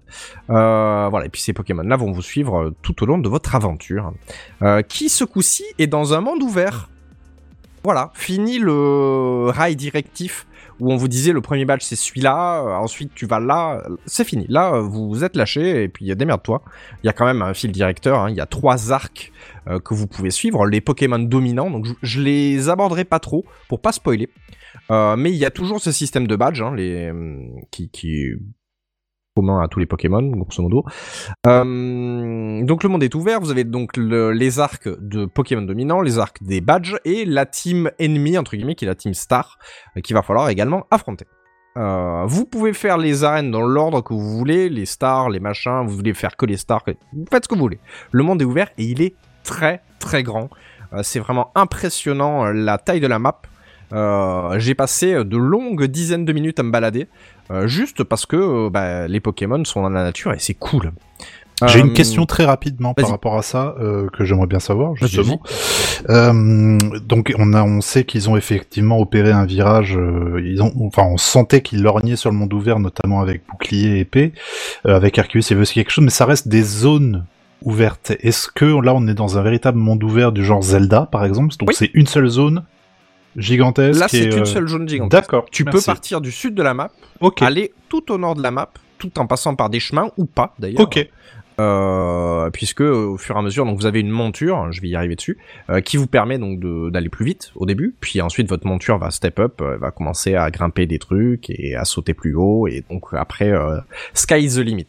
Pas, pas vraiment parce qu'il y a quand même une limite à la map, hein, on va pas se mentir, mais mais quand même le le monde est vraiment très très grand. C'est en tout cas tout ce qui ressort de euh, les gens avec qui j'ai discuté et qui ont un peu poncé le jeu. Pour information, j'ai joué euh, entre 30 et 35 heures, donc quand même assez construit là-dessus. Euh, j'ai fini à peu près toutes les aventures, il me manque juste la ligue. C'est-à-dire que j'ai eu tous les badges, j'ai fini l'arc Team Stark et l'arc des dominants. Sachant que j'ai vraiment vraiment beaucoup beaucoup joué par plaisir, c'était pas du tout une contrainte. Euh, je vais revenir donc sur les nouveautés apportées par cette version-là parce qu'elles sont importantes. Euh, la connectivité interversion, ça veut dire que si euh, tu achètes Écarlate et que j'ai Violet, eh bien on peut se rejoindre sur le même jeu. Donc je peux aller capturer des Pokémon qui normalement me sont interdits chez toi. Donc ça c'est vraiment très bien parce que ça veut dire que vous n'avez plus besoin d'acheter les deux versions, ni d'avoir forcément, enfin si il faut, un copain qui a une autre version, mais le fait est que tu peux aller te balader euh, dans sa version à lui, donc euh, et capturer des Pokémon si t'en as envie. Donc terminer l'exclusivité euh, due à une ou l'autre couleur. Au niveau statistique, plus de gens ont pris violet que écarlate. À savoir pourquoi. Une Peut-être raison, parti- une raison particulière euh, par rapport au contenu ou quoi que ce soit? Sur la boîte, donc on voit le légendaire qui est exclusif à ta version. Donc euh, euh, c'est euh, Koraidon euh, pour la version euh, écarlate et Miraidon euh, pour la version euh, violette. Mm. Euh, Korai voulant dire passé et Mirai voulant dire futur. Mm. Pour l'instant, je peux pas vous dire le pourquoi du comment, mais le fait est que ce sont des Pokémon différents, sachant que euh, chaque Pokémon est donc une monture. On monte le Pokémon légendaire euh, comme euh, donc pour moi, Milaidon c'est une moto, et pour la version écarlate c'est plus un, comme un genre de cheval, si vous voulez. D'accord. Voilà, le monde Donc, ouvert et grand, différence. Bah, la différence pour l'instant, elle est sur le légendaire. Est-ce qu'on va pouvoir se les échanger? J'en ai aucune idée. Je ne suis pas encore arrivé jusque là. Mais je vous tiendrai au courant. Il y a la, comme vous le savez, il y a les espèces de formes Gigamax, les machins, les ultra chimères, les ci, les ça, et évidemment, cette neuvième génération n'y échappe pas, il faut une transformation particulière pour ton Pokémon, et là, ça s'appelle la Terra Cristallisation. Ton Pokémon devient un peu, euh, il se digivolve, si vous voulez, hein, euh, il devient en cristal. Ah euh, ouais, non. euh, pas, pas- euh, tu, donc voilà. Tu, tu dis pas ça par rapport au Digimon. Qu'est-ce que ça m'a ça m'a saoulé ce que truc-là. RIP a d'ailleurs à, à l'acteur qui jouait euh, le Power Ranger vert qui nous a quitté cette semaine. Et euh, Bah, pas triste. Euh, Vraiment, il y a des aspects de mon enfance que j'aime pas. Ouais, bah, malheureusement, il a choisi de nous quitter, c'est son choix, mais ça, me- ça me fait chier quand même. Non, mais que le Power Euh, Rangers nous quitte tout court, ce serait pas non plus une mauvaise chose. Ouais, ça, bah, c'est bon, un autre débat. l'acteur en lui-même n'avait rien fait. Oui, ah bah si, à part jouer dans Power Rangers, si. Oh. Je trouve que c'est déjà bien. Est-ce que Euh, cet homme est satisfait de sa vie? Est-ce que bah, visiblement, il l'était pas assez. Est-ce que sur sa nécrologie, on dira, il a joué dans Power Rangers, et les gens, qu'est-ce qu'ils vont faire? Ils En vont- fait, il avait gardé, il avait gardé l'habitude de faire des mouvements bizarres à chaque fois qu'il ponctuait une phrase, tu vois. je vais aux toilettes. Je vais aux toilettes, c'est vraiment. À hein. tout à l'heure. Faire les courses, c'était quand même. Les gens en avaient hein. marre, ils disaient, mais arrête de faire ça, je peux pas m'en empêcher. T'imagines la bouteille de coca, enfin bon. On arrive sur Bon, des bref. aspects de sa vie. Euh, donc voilà, maintenant on Tu sais, peut il conduisait son... comme ça. Ah oui. maintenant on peut lancer son Pokémon dans la nature et il se bat tout seul. Mais pourquoi Vous tu vas pouvez. lancer un, Poké- un Pokémon dans la nature? T'es méchant? C'est violent. de l'âge de sa Pokéball. Voilà, il, j'appelle va la se SPA, battre, il va se battre tout seul. Donc ça, c'est quand même une évolution puisque normalement, euh, c'était euh, euh, où tu te baladais, où tu te battais. C'était pas pas possible de faire euh, les deux. Bah là, euh, si vous voulez, vous lâchez votre Pokémon et puis bah, il fait un peu sa life. Évidemment à proximité de vous, mais il fait un peu sa life. Ah donc ouais. vous pouvez pex un peu. Euh, autre différence qui est déjà arrivée dans Pokémon Let's Go Pikachu et Let's Go Evoli, qui était le premier Pokémon sur Switch. Euh, maintenant, on voit les Pokémon dans la nature, donc il n'y a pas de zone d'herbe euh, où les Pokémon sont stockés. Alors là, les Pokémon se baladent. Euh, et euh, pour des Shiny Hunters comme moi, les Pokémon chromatiques apparaissent dans la nature. Ce qui veut dire que bah, vous pouvez voir de loin, tiens, ce Pokémon-là, il est pas de la couleur normale. Et effectivement, les Pokémon Shiny sont visibles du premier coup d'œil. Vous n'avez pas besoin de déclencher de combat. Donc ça, c'est assez cool. D'un point de vue personnel, j'en ai déjà croisé deux, que j'ai attrapé évidemment. Et euh, ils ont estimé que pour quelqu'un de normal qui fait juste le jeu, il y a quand même 90% de chances qu'il croise un Pokémon Shiny pendant son aventure. Donc ça, c'est vraiment très cool pour les enfants. Qui, euh, bah, maintenant, eux, sont habitués à ce système de Pokémon Shiny, euh, qui sont donc une couleur alternative à votre Pokémon. On t'a perdu nouveau plus là, pendant quelques secondes. Ah bon? Oui. Reprends où? Euh... Pas grave. Je vais reprendre à Shiny. Donc les enfants sont, habitués à ce système de Pokémon chromatique avec les cartes Pokémon, etc., etc. Et puis maintenant, c'est arrivé un petit peu dans la culture. Euh, le Pokémon euh, Shiny, donc c'est un Pokémon qui a une couleur alternative euh, au Pokémon normal. Donc je prends Pikachu qui est le plus connu. Il est légèrement plus orangé, le Pikachu Shiny, euh, etc., etc. Le Psychoquack au lieu d'être jaune, il est bleu. Enfin voilà. Et donc d'un coup d'œil, vous pouvez voir qu'il est qu'il est Shiny, il est attrapé. Et donc il y a quand même 90% de chances d'en croiser un, ce qui est vraiment beaucoup. Euh, donc ce qui est fait un petit peu pour flatter les enfants euh, qui ne se sentiront pas du tout frustrés. Mais il y a un Donc truc ça, que je pige pas en fait, que tu n'as pas dit, je crois, depuis le début, ou alors ça, le, le- j'ai pas saisi. C'est quoi le but du jeu en fait? La, la Alors le but du jeu, c'est de je devenir sais- un maître Pokémon, c'est-à-dire triompher des 8 badges qui... Un euh, jour, je serai le meilleur. C'est exactement ça. Voilà, et, euh, et donc c'est de triompher de la Et donc, ligue y a pas de Pokémon. Il y a une fin si, parce que une fois que t'as attrapé, euh, une fois que t'as battu tes 8 badges et que tu as battu la ligue, tu es, euh, D'accord, ok. tu as triomphé du jeu entre guillemets. Maintenant, moi, ce que j'estime être maître Pokémon, c'est pour ça que dans le titre j'ai mis j'aimerais être maître Pokémon. Euh, depuis que j'ai commencé à jouer à Pokémon, pour moi, être maître Pokémon, c'est attraper tous les Pokémon disponibles dans le jeu. Donc là, on en est à 400 disponibles dans le jeu, euh, sachant qu'on est sur un total complet euh, de plus de 1000 Pokémon maintenant. Oh Euh. Il y a 1010 Pokémon, je crois, euh, de mémoire, ce qui en fait vraiment, vraiment beaucoup. D'un point de vue personnel, j'ai un exemplaire de chaque Pokémon, mis à part un, parce que c'est particulier, c'était une évolution, on pouvait pas le cloner ni rien. Donc j'ai un exemplaire de chaque Pokémon jusqu'à la huitième génération. Donc ça fait vraiment, vraiment beaucoup de Pokémon, ça en fait plus de, plus de 800. Et euh, là, donc, ils ont mis un Pokédex de 400 Pokémon, ce qui est quand même beaucoup. Il y a énormément de nouveaux Pokémon, et ça, c'est très, très, très agréable. Euh, surtout que j'ai fait très attention à pas me spoil dans les trailers ou autre chose, donc du coup je découvre des nouveaux Pokémon et ça c'est vraiment très très cool. Euh, on sait que hum, le Pokémon Home va être bientôt compatible avec ce, ce jeu-là. Donc le Pokémon Home c'est votre euh, base de stockage, hein. vous pouvez connecter tous vos jeux Pokémon dessus et mettre vos Pokémon en, dans le cloud. C'est un abonnement qui est payant évidemment. Oh la vache. Euh, oui, je sais, ça vaut 5,49€ tous les 3 mois. M'en parlez pas, je trouve ça lamentable. Mais le fait est que c'est comme ça. Euh, donc je quoi. stocke euh, des milliers de Pokémon euh, que j'ai capturés au fur et à mesure du temps, euh, qui sont stockés dans le cloud et je continue à payer. Jusqu'à En fait, compléter donc mon en fait, Pokédex. juste, je te coupe deux, minutes, oui, parce que effectivement, comme dit Kenton, oui, c'est, ou toi, c'est lamentable, oui, effectivement.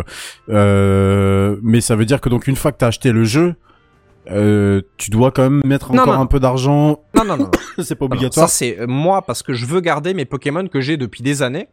Euh, je veux euh, garder un exemplaire de chaque Pokémon. C'est-à-dire que j'ai et un Bulbizarre, et un Herbizarre, et un Florizarre, Mais donc t'es obligé etc. de payer tous les trois mois depuis, Ouais, euh, depuis que t'as les jeux quoi. Ouais, moi je paye. Oh la vache. J'avoue. Mais ça, c'est moi que ça regarde, entre guillemets. Oui, Maintenant, non, je juge pas ce que toi tu fais, je juge le Non, principe de base. Mais quelqu'un qui achète purement le jeu et qui veut compléter le dex, il peut le faire. il a juste à le jeu à acheter. C'est tout.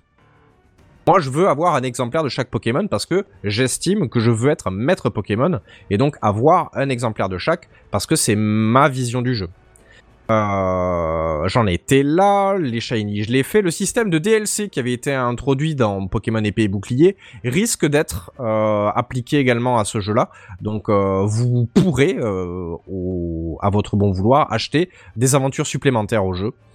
Moi, j'ai pas été convaincu par épée bouclier. Est-ce que Game Freaks va vouloir poursuivre ça? Je ne sais pas. Mais bon, ça avait donné euh, quelques Pokémon exclusifs, dont celui dont je vous parlais que je peux pas avoir en plusieurs exemplaires, qui est Chifours. Euh, voilà. Maintenant, on va en arriver un petit peu sur ce qui fait mal. Euh, et voilà, c'est bah, les chutes de framerate qui sont très importants, le nombre de bugs graphiques qui sont très importants, euh, le fait que bah, votre euh, votre cartouche, il y a un moment donné où si vous jouez pendant des heures, il vaut mieux euh, sauvegarder, quitter le jeu et revenir parce que bah, votre jeu va commencer à ralentir un petit peu. C'est vrai que moi j'ai joué de manière massive. Il y a des fois où bah, quand tu traverses la map, parce que tu peux voler, tu sais, pour bah, le jeu il en chie un peu. hein. Il... Quand je dis un peu, il en chie. C'est honteux. Là tout à l'heure je jouais et et on n'était pas loin de la diapo quoi. hein. Donc euh, donc voilà, effectivement c'est l'aspect euh, le plus dur de ce jeu, c'est qu'il a vraiment des problèmes de développement quoi. importants. Vraiment Des problèmes de développement qui sont vraiment importants. Euh, Buddy qui n'est pas là ce soir a eu un crash de sa cartouche. C'est-à-dire un une crash erreur. de sa cartouche. C'est-à-dire qu'il a eu une erreur, écran noir avec marqué erreur machin machin, il a dû Ah ouais. Euh, relancer le jeu. Heureusement, euh, il y a la sauvegarde euh, automatique qui est très récurrente, donc il y a, y a pas de souci. Il a dû perdre peut-être une minute de jeu, même pas. Donc ça c'est. Mais le fait est que ça existe. Je peux pas vous mentir. Si je vous fais une review du jeu, il faut qu'elle soit complète. Le jeu il est pas particulièrement beau. Euh, on a quitté l'aspect graphique de Arceus euh, pour un truc plus normal, hein, plus épée et bouclier. Euh, mais le fait est que ça utilise un peu les, il a un peu les mêmes travers. Il est pas très beau. Pas Zelda Breath of the Wild. Maintenant, c'est pas le même type de jeu non plus. Donc, moi, mon ressenti est quand même très positif. Je pense que c'est un très bon cadeau à mettre sous le sapin.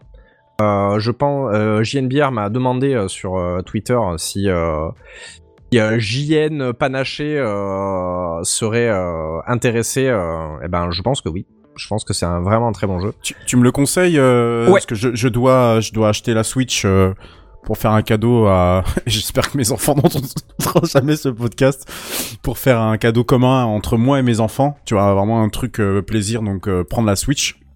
Et du coup, bah, je cherchais un peu des jeux feel good. Euh, des jeux qu'on peut euh, peut-être euh, jouer à plusieurs, ce genre de choses, tu vois. Pokémon, et, tu euh, pourras pas jouer à plusieurs, mais. euh, D'accord.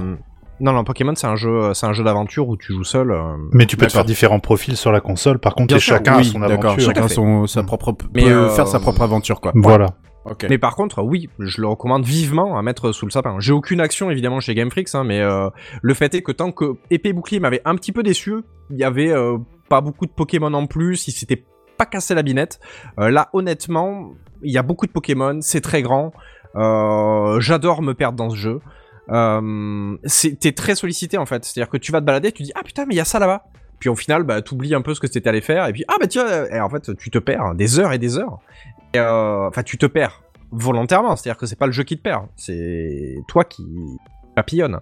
Euh, pour moi, vraiment, c'est une, c'est un oui. Il- de, de tous les sites, malgré les lacunes techniques qu'il a, euh, c'est un, c'est un très gros oui. Ah oui, euh, tiens, euh, je- j'avais une dernière euh, un petit quiz. euh. Euh, Savez-vous quel est le Pokémon qui a été, enfin la version de Pokémon qui a été la plus vendue dans le monde? Mais j'y connais rien en Pokémon, je peux même pas te répondre. euh, Celui avec euh, euh, les, les Pikachu, là. jaune, d'ailleurs qui est très bugué aussi. Non, bah c'est tout simplement le rouge et bleu qui est sorti Ah, en d'accord. 96 et qui a, actuellement a été vendu à 31 millions d'exemplaires. Donc sachez que euh, C'est le premier, non? c'est le premier. Oui, c'est Ouais. le premier, oui. 31 millions, ça veut dire que c'est juste trois fois plus que ce qu'a fait Violet et Écarlate en seulement trois jours. Ouais. Donc euh, ça promet, ça promet. Il sort au bon moment.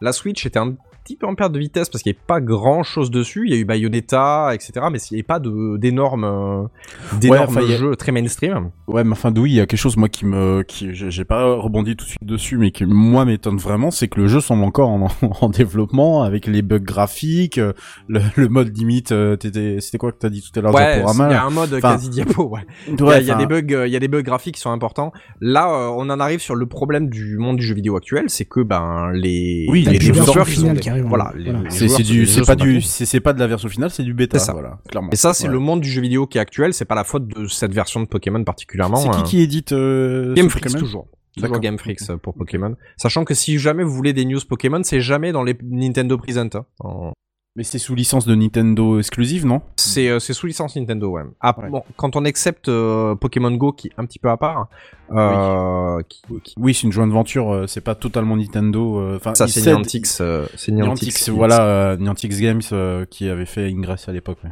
Exactement, c'est exactement ça. Et, euh, et donc du coup, si on met euh, Pokémon Go à part, ouais, Nintendo a la main mise là-dessus. C'est une licence qui est extrêmement juteuse. Euh, donc euh, du coup, ils ne lâchent tu pas penses ça. depuis 96 On parlera évidemment pas du, du problème. C'est un euphémisme. euh, du, du revival des cartes Pokémon parce Ouais. que ce serait on pourrait en parler des heures Ouais. le fait est que pour pour résumer oui les jeux malheureusement ne, ne sont pas sont liés à un calendrier de sortie et il fallait que ça sorte à cette date là Mm. Est-ce que le jeu il est fini? Oui mais c'est sûr qu'il a des bugs graphiques qui sont Ah importants non, tu peux pas, tu espère, peux euh, pas, tu, tu peux pas dire qu'il est fini s'il possède des bugs euh, ou ce genre de choses là. non, je veux le, dire, le s'il est- jeu jeu c'est à dire que le, Ah le oui, le, jeu, oui, il- d'accord, il- le il principe du jeu, tout ça, oui, bien sûr. Mais moi, après j'ai le pas reste. eu de crash j'ai pas eu de bug de collision j'ai pas eu ce genre de truc euh, hmm. Bah, par contre, graphiquement, c'est sûr qu'il y a, ouais, il y a des dingueries. Hein. Euh, Ouais. Il y a un moment donné où je me suis retrouvé sur un lac, bah c'était euh, bla- bleu unique, quoi. Euh, Il y a la, la caméra qui a basculé, c'était bleu. euh, C'est Jean-Kévin qui a oublié les textures. Ouais, là, ils se sont dit, ah putain, les textures, c'est vrai, c'est vrai, j'ai oublié. Eh le stagiaire, putain les textures Donc voilà. Donc euh, oui, euh, Redscape et oui, euh, vous pouvez l'acheter, il y a aucun problème, Ok. vous allez passer un bon moment dessus. euh, Ouais sûr. bah écoute, euh, ouais, ça peut être une, ça peut être une idée. Euh, je vais euh, te passer la main, mon cher Redscape, pour le Spacecraft. Oui, ah bah non, non, non, Non, parce que j'ai news euh, gaming. euh, Ah, bon. pardon. le Ah, gaming, euh, My ah, bad. ça- Ah bah voilà. Bad. Euh, gaming. Il fallait que je fasse le, le comment s'appelle le tweet avant. Euh, oui, alors moi je une petite news au passage hein, comme ça, euh, moi qui m'a un peu surpris euh, ce matin quand j'ai ouvert mon, mon navigateur euh, et pour, pour t'accompagner aussi Louis euh, sur les news gaming. Euh, Netflix euh, qui a commencé comme vous le savez tous son incursion dans les jeux vidéo en incluant dans ses offres la possibilité de jouer depuis son téléphone sans augmentation de l'abonnement. Euh, des titres choisis d'ailleurs par euh, le service de SVOD ON Rouge euh, qui donne des signes de vouloir développer un jeu triple A sur PC. Voilà, très loin du coup de son activité d'origine. Euh, c'est via des annonces d'emploi euh, que le mouvement a été repéré, relayé d'ailleurs par euh, The Verge et Next Impact, hein, sur le recrutement dédié sur un panel de postes directement lié à la création d'un jeu vidéo que l'info a fuité qui suit, on va dire plutôt logiquement, après l'ouverture de leur studio de développement de jeux vidéo en septembre dernier à Los Angeles, appelé Netflix Game Studio.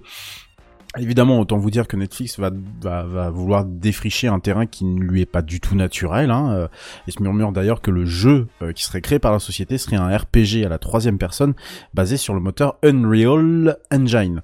Donc, bon, euh, pourquoi pas On est euh, tenté quand même facile, de... hein. Ouais, alors voilà, déjà, on est quand même tenté de se poser la question, euh, vous faites quoi là les gars? Parce que c'est quand même que il y a même pas 1% des, des clients qui jouent euh, Mais aux je- jeux qu'ils proposent En fait, je sais sur, même pas où euh, sur leur mobile.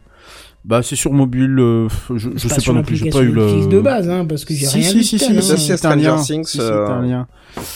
T'as un lien. Donc, euh, alors eux, ce qu'ils veulent déjà dé- recruter, déjà euh, pour compléter un peu la news, c'est un directeur de jeu créatif et hautement qualifié. Bon, voilà, donc ça c'est dit, c'est fait. Donc les les les morveux, euh, la porte, elle est... bah non du coup, la porte est là-bas. Enfin voilà, elle est là, voilà. C'est une- Aïe. Voilà. Et ben voilà. Coup dur pour euh, Mazel la tasse. tov. Et ben voilà, la porte Mazel est là-bas et le verre Ah, il est et par terre. alors, je vais... Vous qui n'êtes pas en live, déjà, euh, shame on you, hein, euh, on vous rappelle qu'on est en live twitch.tv slash. Et ben, je m'aperçois que tout le monde a des gourdes en métal maintenant. Ah bah oui, non mais oui, oui, mais c'est mais, mais c'est c'est génial. C'est Par contre, quand ça. Mais je oui. pense, euh, c'est pas le Ah, sujet là. Je sais pas pourquoi euh, on parle là-dessus. quand ça, non mais quand ça, oui, mais parce que quand ça tombe par terre, ça fait, Ah oui, ça oui, fait c'est du, sûr. ça, fait du boucan. ouais. Ça fait beaucoup de boucan. Euh, donc oui, voilà. euh, en gros, euh, donc la, la, la sortie c'est par là, voilà. Euh, et et et et et, euh, et pour le coup, il faudrait que le directeur en question ait quand même une petite expérience d'avoir déjà fait un jeu de tir ou RPG à la première ou à la troisième personne. Voilà, c'est quand même un peu mieux.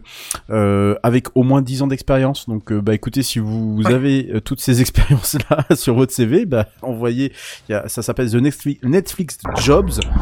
C'est un site internet où vous avez la possibilité, sans doute, d'aller d'aller vous euh, d'aller vous, euh, vous vous vous enfin mettre en tout cas un euh, euh, un euh, un CV en ligne. Euh, quoi dire de plus? Bah rien de plus si ce n'est que bon eux ils veulent sortir un jeu dont la narration serait digne d'une série ou d'un film Netflix. Du coup j'ai un peu peur. Hum, ça excusez-moi mais voilà parce que bon, on sait tous que les films Netflix quand même ça vaut ce que ça vaut. Les séries ça c'est un peu mieux mais bon les films c'est quand même pas ce qu'il y a de, de mieux dans leur catalogue. Donc euh, ils ont l'air de vouloir, euh, en tout cas, essayer de persévérer un peu plus dedans.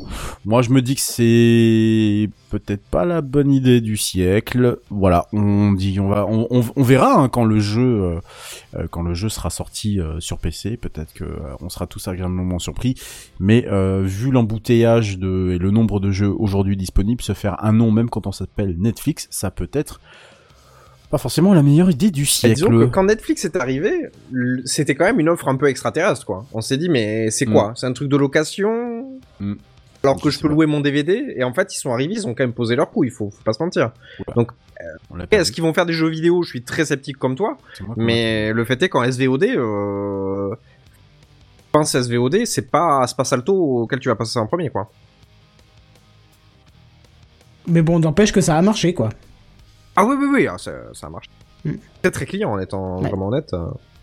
Mm, Tu, tu, euh, tu drops des fois un peu, on t'entend plus Ah ouais, je suis désolé. secondes. ouais. Pourtant, je reste vraiment à Ouais, proximité oui, de mon micro et bah, tout, je mais sais pas, je, écoute, euh, voilà.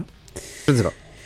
Euh, bah normalement c'est Redscape, mais il vient de quitter. Ah Oui, non, il c'est vient bon, de revenir. bon. Ah voilà. Non, non, c'est bon, j'ai eu un, une micro dé- déconnexion de la carte son. Désolé. Ok, ça marche. Euh, bah vas-y, lance, tu peux lancer le générique. Ah oui, direct, t'as même plus de Ah phrase ouais, d'intro. direct, Ok, hein. bah c'est parti.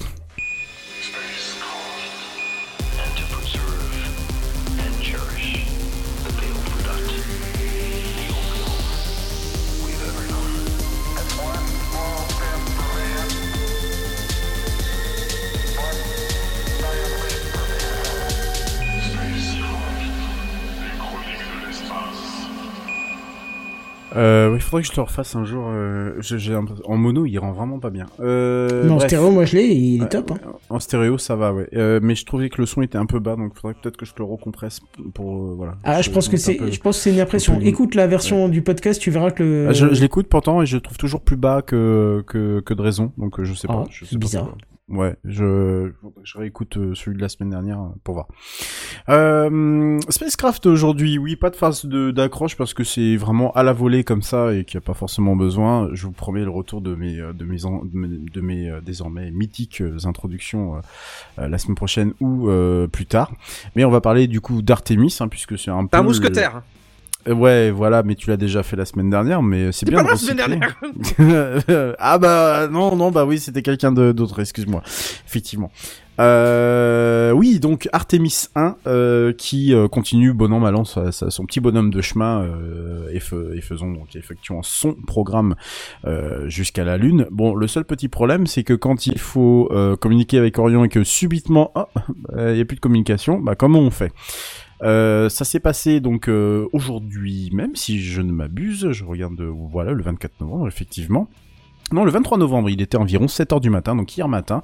Euh, donc ils ont, ils voulaient simplement contrôler euh, ce qui se passait sur le vaisseau et du coup, poum, arrêt des communications. Très très bête. Bon, alors le seul truc, c'est que c'est là où c'est largement incompréhensible. Euh, donc le centre de contrôle de, de, la NASA euh, qui s'occupe de cette mission de Orion, c'est le contrôle Lyndon B. Johnson, donc à Houston. Et en fait, ce qu'ils ont dû faire, c'est reconfigurer la liaison entre entre Orion et le Deep Space Network. Je sais pas si vous vous souvenez de ce de, de ce de ce truc-là. Je vous en avais parlé euh, euh, pour notamment les communications euh, avec le JWST. C'est c'est ce réseau de trois antennes euh, de trois antennes qui sont installées sur des endroits différents de la planète. Il y en a un en Australie à Canberra, il y en a un autre en Espagne. euh, Voilà, et qui, qui sont orientés de telle manière à pouvoir communiquer, comme son nom l'indique, avec l'espace profond. Puisqu'évidemment, plus vous vous éloignez, euh, déjà, déjà, on vous entend pas crier dans l'espace, c'est déjà une première chose, et en plus, plus vous vous éloignez, et moins vous avez de chances de pouvoir communiquer avec la, avec la Terre de manière euh, totalement, euh, juste en prenant son, son téléphone, en disant Allô la Terre? Non, non, ça c'est pas possible, il faut euh, des réseaux qui sont beaucoup, beaucoup plus gros pour pouvoir communiquer avec le sol et la capsule. Et donc il a fallu qu'il réoriente correctement euh, les antennes et reconfigure la liaison euh, pour que la sonde en fait puisse de nouveau parler avec la NASA. Donc bah j'ai envie de dire problème résolu, mais le problème c'est qu'on sait pas pourquoi. Voilà, il a Ça, fallu une flippant, ça. Ouais, c'est un peu flippant. Euh, on a beau parler d'un objet qui fait euh, son petit bonhomme de chemin vers la Lune, n'empêche quand même que, euh, c'est pas très loin. Hein, je rappelle que c'est qu'à 384 000 kilomètres euh, de, de, de, de, de nous. Hein. Euh, Alors ça peut vous paraître lointain, mais à l'échelle de l'espace, c'est rien du tout. Et que bon, une petite perte quand même de communication de 47 minutes. S'il y a des humains à bord, bon, voilà. Tu... envie Ah, ils ont le temps de se faire dessus, quoi. Oui, il y a, il y a moyen de se faire un peu dessus. Alors même si ce sont des gens qui sont très très très très très très bien entraînés, il y a peut-être moyen quand même de se faire une petite frayeur, euh, voilà, en mode, euh, surtout si, si en plus, je sais pas, il y a un petit vent solaire qui se dit que ce serait pas mal de, voilà.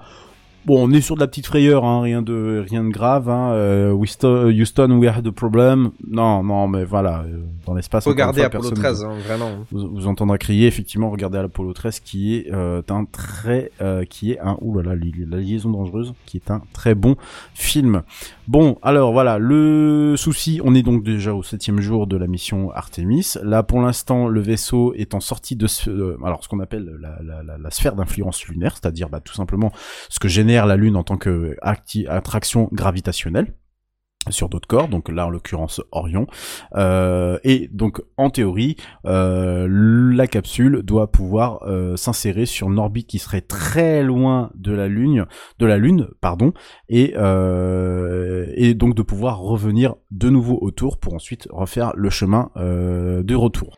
Normalement, la capsule devrait s'éloigner le plus loin de la Lune au 25 novembre, c'est-à-dire demain, euh, avant de pouvoir se, du coup euh, se Pendant le réinjecter Black dans, Friday. dans l'orbite pendant le Black Friday qu'on n'évoquera pas aujourd'hui. Euh, et vous pouvez bien sûr toujours euh, voir en temps réel le trajet grâce euh, bah, au superbe site de la NASA qui vous permet euh, de vérifier où est actuellement Orion. Mais bon voilà, petite frayeur quand même, on sait jamais. euh, comme dirait l'autre, euh, voilà, il peut tout se, il peut tout se passer. Euh, après, on aura des conclusions hein, évidemment, puisque ça, euh, à chaud comme ça, je pense qu'ils n'ont pas les équipes pour pouvoir analyser, euh, voilà, et qu'il y a d'autres priorités, qu'il y a une mission qui est en, cours. En fait, c'est surtout ça, hein, le truc, la mission est en cours. Donc voilà, globalement, on va dire que euh, faut toujours faire attention à ces petits signes, euh, ces petits signaux d'alerte qui peuvent conduire à peut-être des catastrophes qui, ne seraient pas souhaitables, surtout vu le prix de la capsule. J'avais une autre petite, éventuellement, je peux, il est quelle heure? Il est 10h30 et on a bientôt fini? Ouais, fini. Allez. Allez, Allez, so- soyons fous. mais soyons fous un oui, peu. un peu de caviar là. Ouais, euh, voilà, voilà. J'ai envie de dire, on est euh, sur du caviar. Merci euh, JNBR pour euh, cette remarque fort utile dans l'enchaînement de ma news. On va parler de Mars un peu. On en parle souvent dans, dans Spacecraft. Hein. Vous savez que euh, mon, amour pour euh, ce, ce- cette planète et mon amour qui s'est qui s'est mué en pseudo puisque c'est en partie à, à cause de la planète rouge que je que je m'appelle Redscape. Mars, dont on a découvert que oui, il y avait de la flotte, mais que bah, c'était grâce à l'étude des roches terrestres que l'on savait qu'il y avait eu de l'eau sur Mars. Alors comment se fait-il que on ait pu découvrir ça alors qu'on est quand même potentiellement plutôt loin euh, de Mars jusqu'à ju- jusqu'à preuve du contraire? Et là, je- j'essaye de, de, de voilà, en me disant que voilà, j'avais pas ouvert le bon anglais, ce qui est toujours très très con. Mais euh, voilà, l'étude de certaines météorites retrouvées euh, sur Terre euh, a pu, euh, on- sait plus ou moins que, je vais pas vous refaire toute l'historique, mais on sait plus ou moins qu'aujourd'hui que il est probable que certaines briques de la vie aurait pu provenir de d'autres planètes, en particulier de Mars, voilà, via des météorites, notamment Des briques. La pense permis, effectivement. Merci euh, Kenton, dont certaines briques auraient été tellement essentielles que c'est elle qui aurait carrément déclenché le phénomène, le processus, pour que de de de de euh, on, on arrive, on parvienne à des bactéries animées. Voilà, donc vraiment la brique essentielle. Et c'est toujours en fait, euh, c'est toujours en fait quelque chose qui est très, euh, qui est très présent dans la science, d'essayer de savoir quelle était cette brique. Et évidemment, qui est très compliqué comme recherche puisque euh, là, clairement, on a on ne doit se baser que sur euh, que sur des, euh, des indices. Euh, donc effectivement, Mars est un, un sujet d'étude qui est plus que plus qu'appréciable, puisque outre le fait que elle soit dans cette zone, elle soit encore dans cette zone d'habitabilité et dont on sait qu'elle a eu très certainement de l'eau à sa surface il y a quelques il y a quelques milli- milliards d'années, mais qu'elle n'a pas pu être retenue, notamment du fait qu'il n'y avait pas cette atmosphère ou quasiment pas d'atmosphère et que le champ gravitationnel était quand même beaucoup moins gros euh, que celui qui est présent sur Terre, du fait aussi de la masse et enfin de la masse et de la petitesse de la planète par rapport à la Terre, puisque je vous rappelle que Mars est deux fois plus petite que la Terre. Euh, voilà, euh, l'eau s'est naturellement échappée ou alors est rentrée dans le sol, ou en tout cas était dans le sol, mais c'est fait d'une manière différente. Eh bien, c'est en, en, en classifiant, enfin en classifiant et surtout en étudiant certaines météorites martiennes, trois pour être exact, euh, que on a découvert que euh, certaines qu'on attribue à une origine martienne, hein, puisque eff- effectivement euh, il faut une composition rocheuse qui soit exemplaire pour se- pour, pour, pour dire qu'elles viennent euh, elles viennent de Mars. hein. Je, je vous passe tous les détails, notamment sur les isotopes qui sont présents dedans. C'est absolument pas euh, c'est absolument pas. euh, Oui, c'est pas voilà, juste parce que le caillou il est orange qu'on dit que ça vient de non, non, absolument pas. Mais tout ce que, mais, mais tout ce qu'on peut dire, c'est que certaines isotopes, notamment des isotopes de chrome, ça c'est pareil, j'utilise le mot On avait dit isotope, qu'on passait mais- sur Firefox. Ouais. Ah, J'allais faire une blague dessus, je suis jaloux. euh, non, ce que je, ce que je veux dire par là, on, on va bon, isotope, euh, on va pas le définir aujourd'hui. Il faudrait que je fasse un petit laïus dessus pour que une un équipe de Ouais, baseball dans les ouais. Simpsons. Euh, un vrai compliqué l'isotope quand même, c'est voilà, faut déjà un peu conna- connaître la physique chimie ou avoir euh, fait quelques cours au lycée. Je me demande si c'est pas de niveau lycée. Euh, Si, si, c'est niveau lycée, ça bien Ouais, sûr. c'est niveau lycée. C'est une voilà. équipe de baseball dans les Simpsons. Isotope. Oui, peut- peut-être. Oui, c'est aussi une marque de de, de, de, de fabricant de logiciels audio, par exemple. Bon, bah voilà. Mais peu importe. Euh, peu importe. Euh, eh bien justement, la présence en abondance de certaines isotopes, notamment de chrome, euh, dans ces météorites-là, euh, aurait donc obtenu, enfin ils auraient obtenu cet indice que des que de l'eau serait présente sur Mars, des océans seraient présents sur Mars, euh, grâce à cet isotope-là en particulier. Et que, si ces isotopes-là sont aussi présentes euh, sur Mars, ce que évidemment on va finir par découvrir, enfin c'est pas qu'on a fini par découvrir un jour, c'est que on l'a déjà découvert, mais surtout que évidemment des, échantillons qui viennent de Mars, bah, il encore pas toutes les rues. Et grâce à cette découverte d'isotopes là, on sait qu'il y a eu un océan, un gros, un grand océan, un océan global, euh, dont euh, certaines roches tombées sur Terre en fait font partie, de- enfin sont une, métrique, pas une métrique, mais je cherche le mot, une trace en fait de la présence de cette ancienne, euh, de cet ancien océan. Euh, on pourrait, on- alors d'autres études suggèrent d'ailleurs que euh, la, la, la, la- la- l'apport d'eau aurait pu aussi se faire sous la forme d'un bombardement, bombardement pardon d'astéroïdes. Euh, Un peu comme ça s'est fait sur la Terre, probablement. Exactement, dont on, oui, voilà, dont on pense que théoriquement c'est comme ça que l'eau a fini par arriver sur Terre. Et, et, et là, ce bombardement-là aurait quand même pr- provoqué un, un océan global sur Mars qui aurait pu atteindre jusqu'à 300 mètres de, de profondeur, euh, ce qui est, euh, d'après euh, les recherches, plutôt compatible avec d'autres estimations qui avaient été faites précédemment et qui se basent notamment sur l'étude de la topographie de Mars, c'est-à-dire donc la topographie, c'est-à-dire un peu comment est constituée la surface de Mars, en montrant des structures qui ressemblent, euh, qui ressemblent à des écoulements, à des canyons, voilà, comme Valles Marineris d'ailleurs que, que, que l'on peut voir dans certaines séries sur Mars ou certains films sur Mars, euh, et qui auraient donc principalement été dans l'hémisphère nord. Voilà.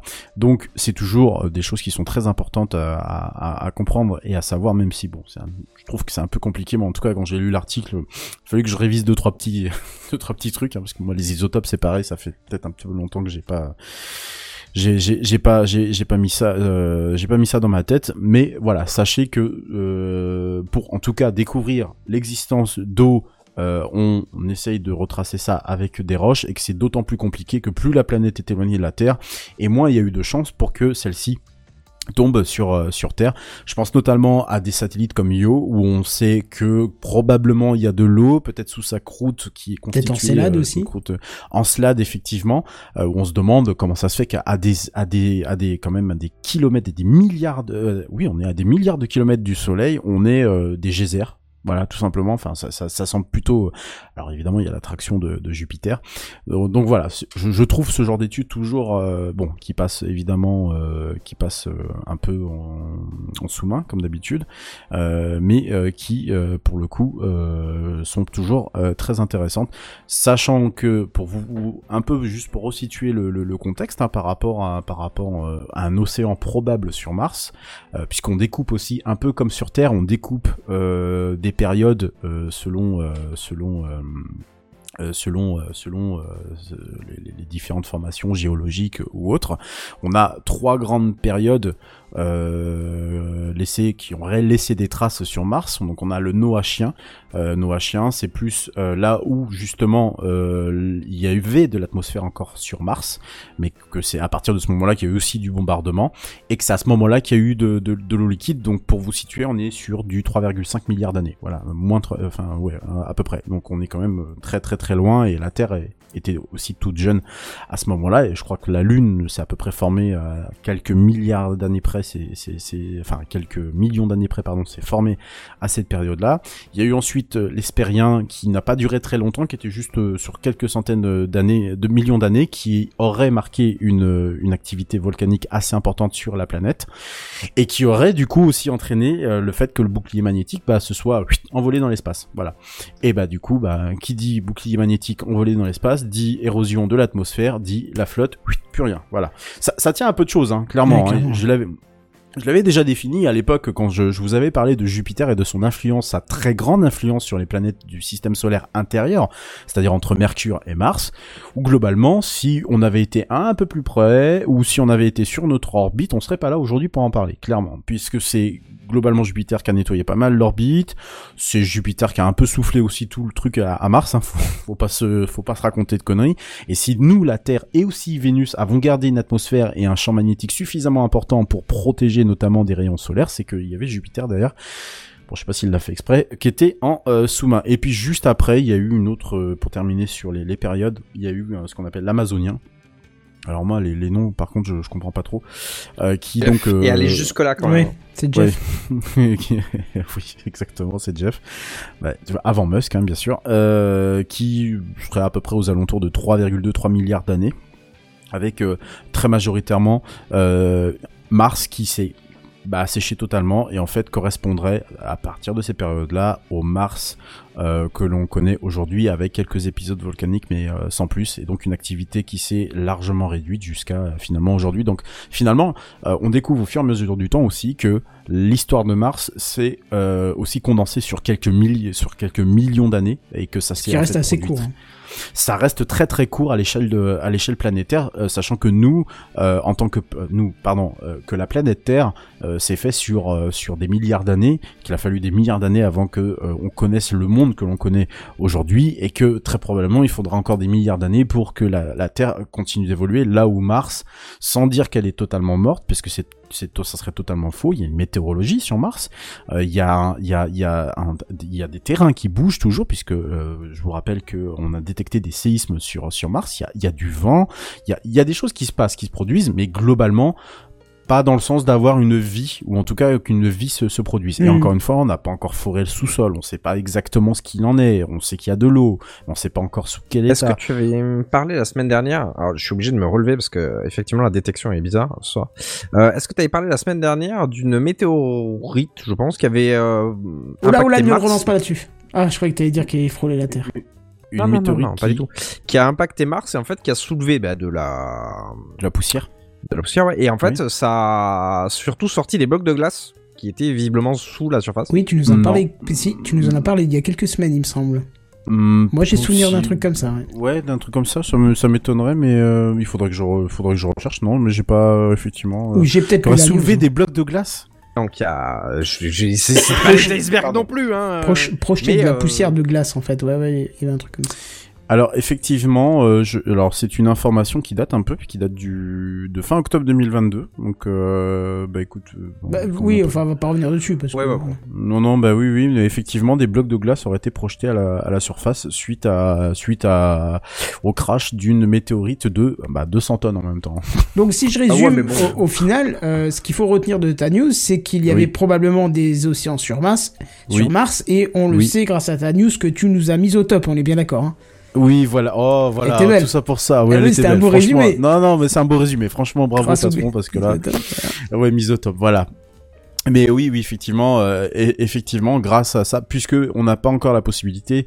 Bah si, je sais qu'il y a une mission qui doit le faire justement de ramener des, des, des roches martiennes justement sur euh, sur euh, sur Terre, mais vous savez, c'est toujours très très compliqué Oui. de ramener des roches euh, de Mars puisque bah il faut quand même les mettre dans un endroit euh, qui ne les contaminerait pas sachant que quand ils arrivent sur Terre bah ils arrivent quand même dans un endroit qui est sacrément contaminé par plein de trucs euh, et qu'il faut des années des années on est toujours sur l'étude des, des roches euh, lunaires des années 70 ramenées dans Ouais, les années ouais, ouais. 70 hein. Hein, voilà et on est toujours en train de découvrir des choses hein. je vous rappelle j'avais fait une news sur la Chine qui avait ramené des roches de la poussière lunaire et je crois aussi des roches lunaires et qui avait découvert donc euh, le fameux euh, le fameux hélium 3 en, en quantité qui serait euh, qui enfin en tout cas pour, pourrait être exploitable mais on est toujours en train d'étudier les roches des années 70 hein, de parce que il y a toujours des informations il y a des nouvelles technologies aussi en sciences qui permettent de de de de- de- d'arracher l'information et qui bah pour le coup euh, permettent ensuite de, de faire avancer avancer les choses.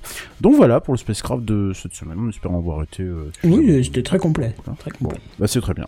Voilà je crois que c'est la fin de l'émission Non, non, ben non. Non, non, je- non. il reste encore euh... Eh bah oui, je suis encore là, moi. mais oui t'es encore là Eh toi ben le oui. patron qui a des Bah, choses bah, à bah, le dire. patron. allez c'est Oh, parti ça ferait une rubrique. Oh, le, le- patron a des choses à dire. C'est oui. ça. En plus, c'est inutile, donc ça tombe bien puisque c'est le truc inutile de la semaine. allez vas-y Le truc inutile de la semaine. Le truc inutile de la semaine.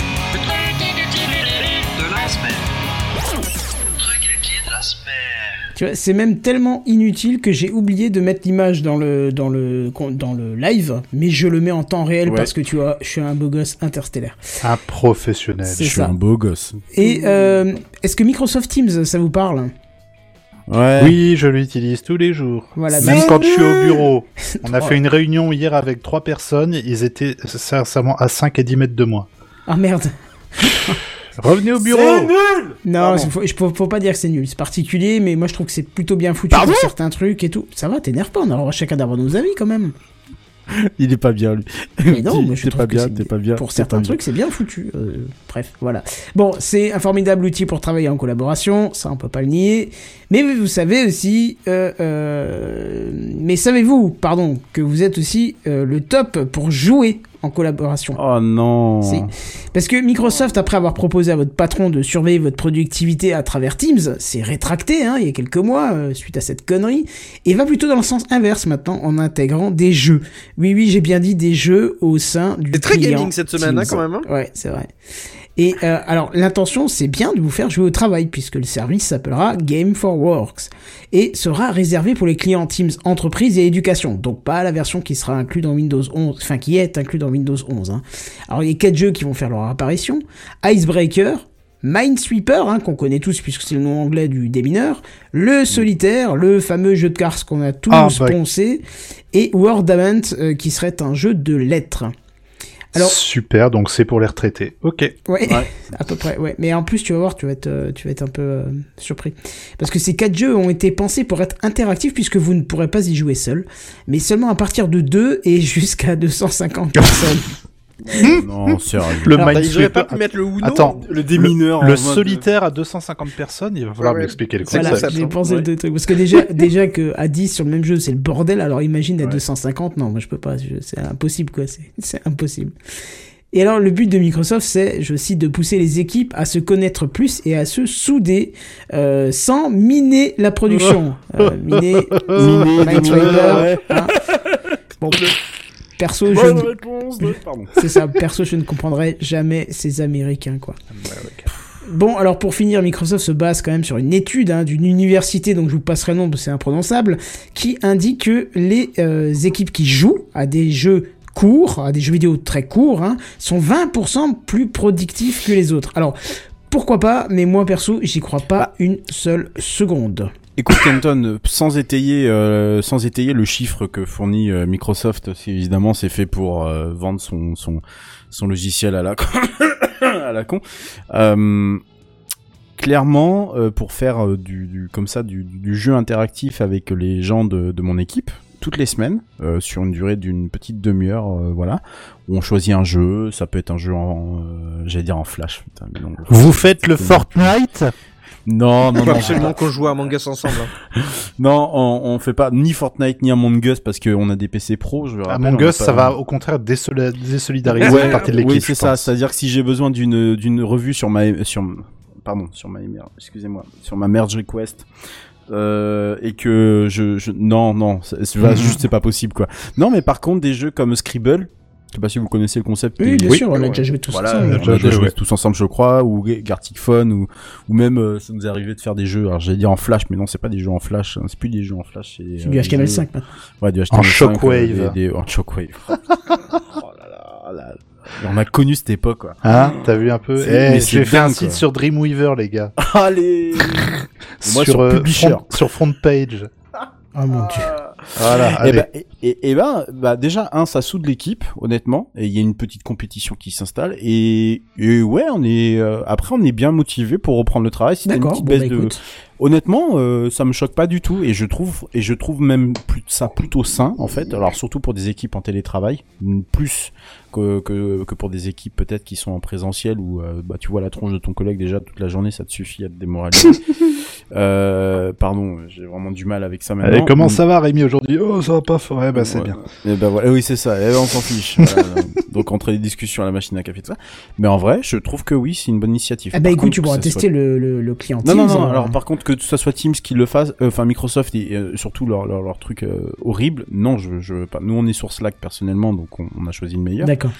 Mais mais pff, euh, je vois. alors, en fait, c'est toujours la même chose. C'est l'ajout de nouvelles fonctionnalités dont on se servirait pas forcément, sachant qu'il y a des trucs honnêtement qui sont à chier dans le logiciel, mais de- ils s'aperçoivent de rien. En fait, oui, ça ne- mais, ça ne les pas sur ce sujet-là, on pourra faire un dossier une fois si tu Bah veux non, mais c'est mais vrai, euh, Kenton sera d'accord avec moi. Il y a des trucs particuliers, c'est vrai, mais globalement, je trouve que c'est quand même vachement bien.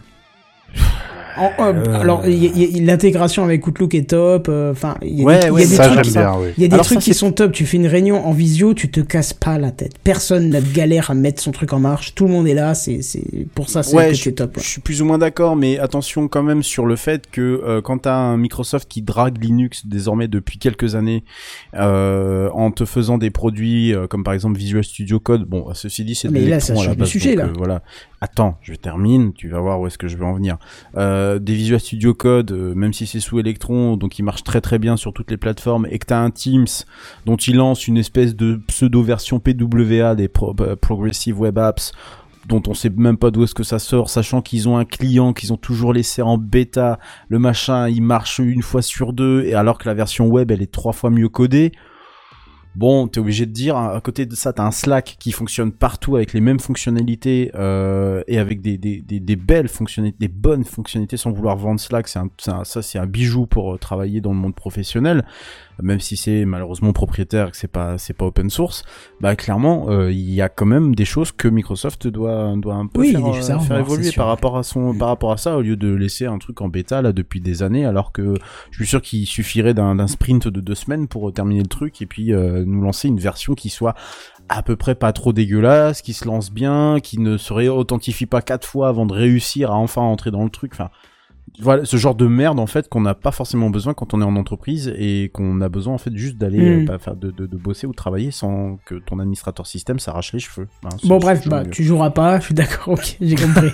Si, mais on jouera sur euh, avec un navigateur euh, classiquement. bah écoute, euh, JNBR, toi tu, jeu. tu pourras peut-être tester et nous dire.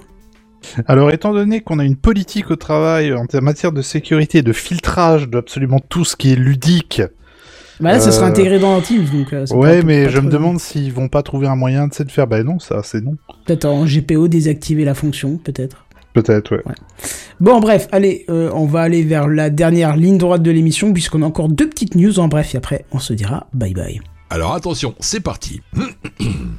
C'est les news en bref. Ça va être rapide, hein, parce que euh, moi je voulais juste parler un tout petit peu de Twitter, puisqu'on n'a pas du tout parlé ce soir, et c'est quand même, Mhm. euh, il y a quand même tous les jours des news sur Twitter. Mais à force on s'en lasse, hein, c'est pour ça qu'on en parle même plus. Mais quand même, il y en a, il y en a une qui était sympa, c'est que le système de copyright de Twitter a complètement déraillé euh, cette semaine suite à du manque de personnel. euh, que Monsieur Musk a viré, ce qui fait que Avatar et d'autres films se sont retrouvés en entier sur la plateforme. voilà. Quoi? Ouais, vous pouviez Alors, regarder. mais là, c'est pas un manque de personnes, là, c'est forcément quelqu'un qui a fait une blague, là, c'est pas possible. Ah oui, vous pouviez Là, je regarder suis désolé, Avatar mais et non, d'autres mais- grands films euh, directement sur Twitter. Voilà. Alors attention, c'est parti. C'est les news en bref. Alors ça c'est un petit article, information. c'est un petit article drôle que j'ai j'ai pas trouvé la source mais je l'ai trouvé drôle quand même donc je vais vous le passer. Les mots de passe euh, Doudou, Loulou, Chouchou, Je t'aime et Soleil sont passés dans les top 20 des plus mauvais mots de passe les plus utilisés en Mais 2022. Et des plus cringe. Non, c'est pas possible. Chouchou, loulou. Chouchou et Loulou. C'est ça. Mm. J'ai pas réussi Alors à retrouver la source mais euh, je me suis dit rien que pour le truc drôle je le, je le reprends quand même quoi. Oh la je trouve que le mot de passe oublié.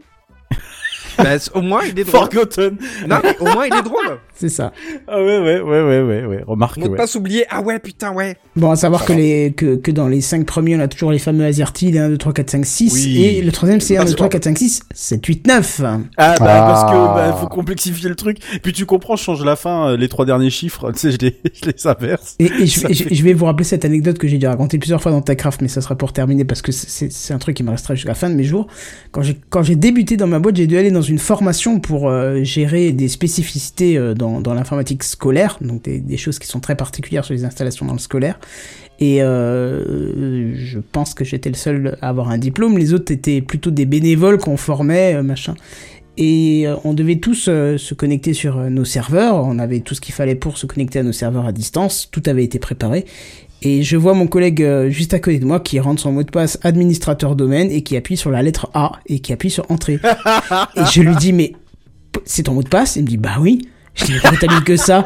Il dit mais attends, hé, moi je suis pas fou hein. Tous les gens ils mettent des trucs tellement complexes. Au moins je suis sûr que A Oh. personne n'y pensera jamais. Putain, mais c'est tellement cringe. Voilà. Ah, putain. Non mais c'est, c'est- faut- on peut pas lui en vouloir. Ce sont des gens qui n'ont pas été formés, qui n'ont Oui, pas oui, conscience. Non mais c'est pas une histoire de formation, c'est juste une histoire aussi de bon sens quoi. Euh, bordel, faut tout dire à tout le monde euh, au point que les mots de passe. euh, non mais pas au bout d'un moment. Enfin t'es obligé de dire aux gens quoi. Mais eh réfléchissez. Enfin je sais pas. Quand vous quand classiquement hein, tu leur donnes juste l'exemple euh, là.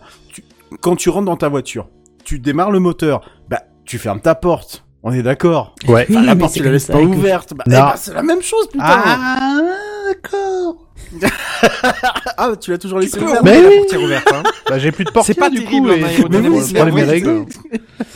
Non, mais mais ok, ok, ok. Non, non, mais je, je- parfois j'en ai marre de ce monde. Hein. Bah oui, mais bon, c'est- c'est- c'est- je t'a- je t'avoue que moi j'étais mort de rire. Mais bon, ça m'a permis de lui expliquer le principe des attaques par script, dictionnaire et ce que tu veux. Et Ouais, machin, bah euh, oui, oui, oui. Mais Et il là, il t'a demandé de venir depuis réparer son imprimante et t'étais foutu. Mais non, mais, mais du coup, que tu, tu, tu, tu vois la personne qui se décompose quand il comprend qu'en fait, euh, il, a, il a laissé la porte ouverte avec les clés dessus et avec un panneau entrée par ici, s'il vous plaît, tu vois. Mais c'est euh, ça. Servez-vous, comme- et c'est comme dans tout- le frigo. Et c'est comme tous les mots de passe euh, laissés euh, comme ça. Tu sais, une photo que j'avais, je, je me rappelle qu'avait été vue à, à l'époque, euh, une photo d'un, d'un espèce de conseil, euh, de, de Oui, conseil oui, oui. militaire, je sais pas quoi. Il y avait carrément le oui, mot de passe oui, qui était, euh, oui, voilà. oui, oui. Ceci dit, ceci dit, petite anecdote, je ne suis pas plus intelligent parce que figurez-vous qu'il y a quelques mois de ça, je rentrais chez moi, je vois une feuille qui était sortie de mon imprimante. Je dis tiens c'est bizarre. Je sais qu'elle a l'habitude de se faire des petites mises à jour de temps en temps et qu'elle sort toujours une feuille de release note. Mhm. Voilà. Bon, Ouais. c'est comme ça. Je sais pas comment elle est réglée pour ça. Il se trouve que c'était une feuille de, bah là c'était de la CAF de la personne qui habite à côté de chez moi. Ah J'ai- J'ai flippé, sachant que, euh, sachant, je sais pas comment ça se fait qu'elle a réussi à choper, parce que normalement il y a quand même une histoire d'appairage et tout ce bordel là, et comme la- le- clairement l'imprimante n'était pas protégée par mot de passe, d'impression ni quoi que ce soit, elle a réussi à imprimer Oh, sur mon merde. imprimante. Ah ouais, Je, d'accord. je- je n'ai rien compris, je sais pas par Faut quel voit le- moyen. faut qu'on fasse des petits cours de réseau tous les deux.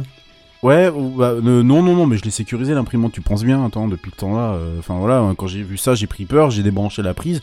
Je suis allé gentiment lui donner euh, sa feuille, elle était très étonnée. Ah, je savais pas que c'était sur votre imprimante. je sais pas comment vous avez fait pour choper mon imprimante en fait. Donc je sais pas, elle fait peut-être des activités bizarres dans, dans, dans la nuit, j'en sais rien du tout, je commence à me méfier. Mais toujours est-il que c'est ce genre d'appareil là qu'on ne pense pas, parce que moi j'y ai pas pensé. Donc ça veut dire qu'il y en a beaucoup d'autres qui n'y pensent pas euh, à protéger l'impression, à protéger l'accès à, à l'imprimante, puisque ça fonctionne par Wi-Fi. On se dit que c'est tout simple, mais en fait c'est n'importe quoi. Euh, et que donc a priori il y a plein de gens qui ont dû déjà se faire avoir. Donc voilà, petite anecdote comme ça au passage. Attention aux imprimantes aussi. Tu Ouais, as mis un gros cadenas sur ton imprimante alors. Oui, voilà. Ah, Donc faites bien. gaffe à vos objets connectés en Wi-Fi, vous voyez que ça peut vite partir dans le Même pour quoi. un mec qui a plus de 10 ans d'expérience dans l'informatique. Donc Voilà. croyez-moi, On n'est jamais à on l'abri. n'est pas, on n'est jamais à l'abri. Bref, voilà, ce fut une émission bien complète. On a fait euh, discuter de pas mal de choses. On était bien content d'être là ce soir. On va euh, bien sûr se retrouver la semaine prochaine en live tous les jeudis dès 21h. Enfin, presque Mm. tous les jeudis en ce moment, parce qu'il y a beaucoup d'absents. Mais bon, c'est pas grave. On va, on va, on va relancer aussi Ouais, des ils ont, des- ils ont tort, c'est tout comme tout. Oui, non, allez, mais on va, on- allez, allez. on va réinviter, on va réinviter des gens à, à venir euh, participer. Ça nous fera plaisir et ça vous fera plaisir aussi. Et euh, on se retrouve de toute façon sur le Discord qui est discord.techcraft.fr, mais aussi la semaine prochaine en live. Mais en attendant, on vous dit à plus. Bye bye. À bientôt. Ah, Wiedersehen.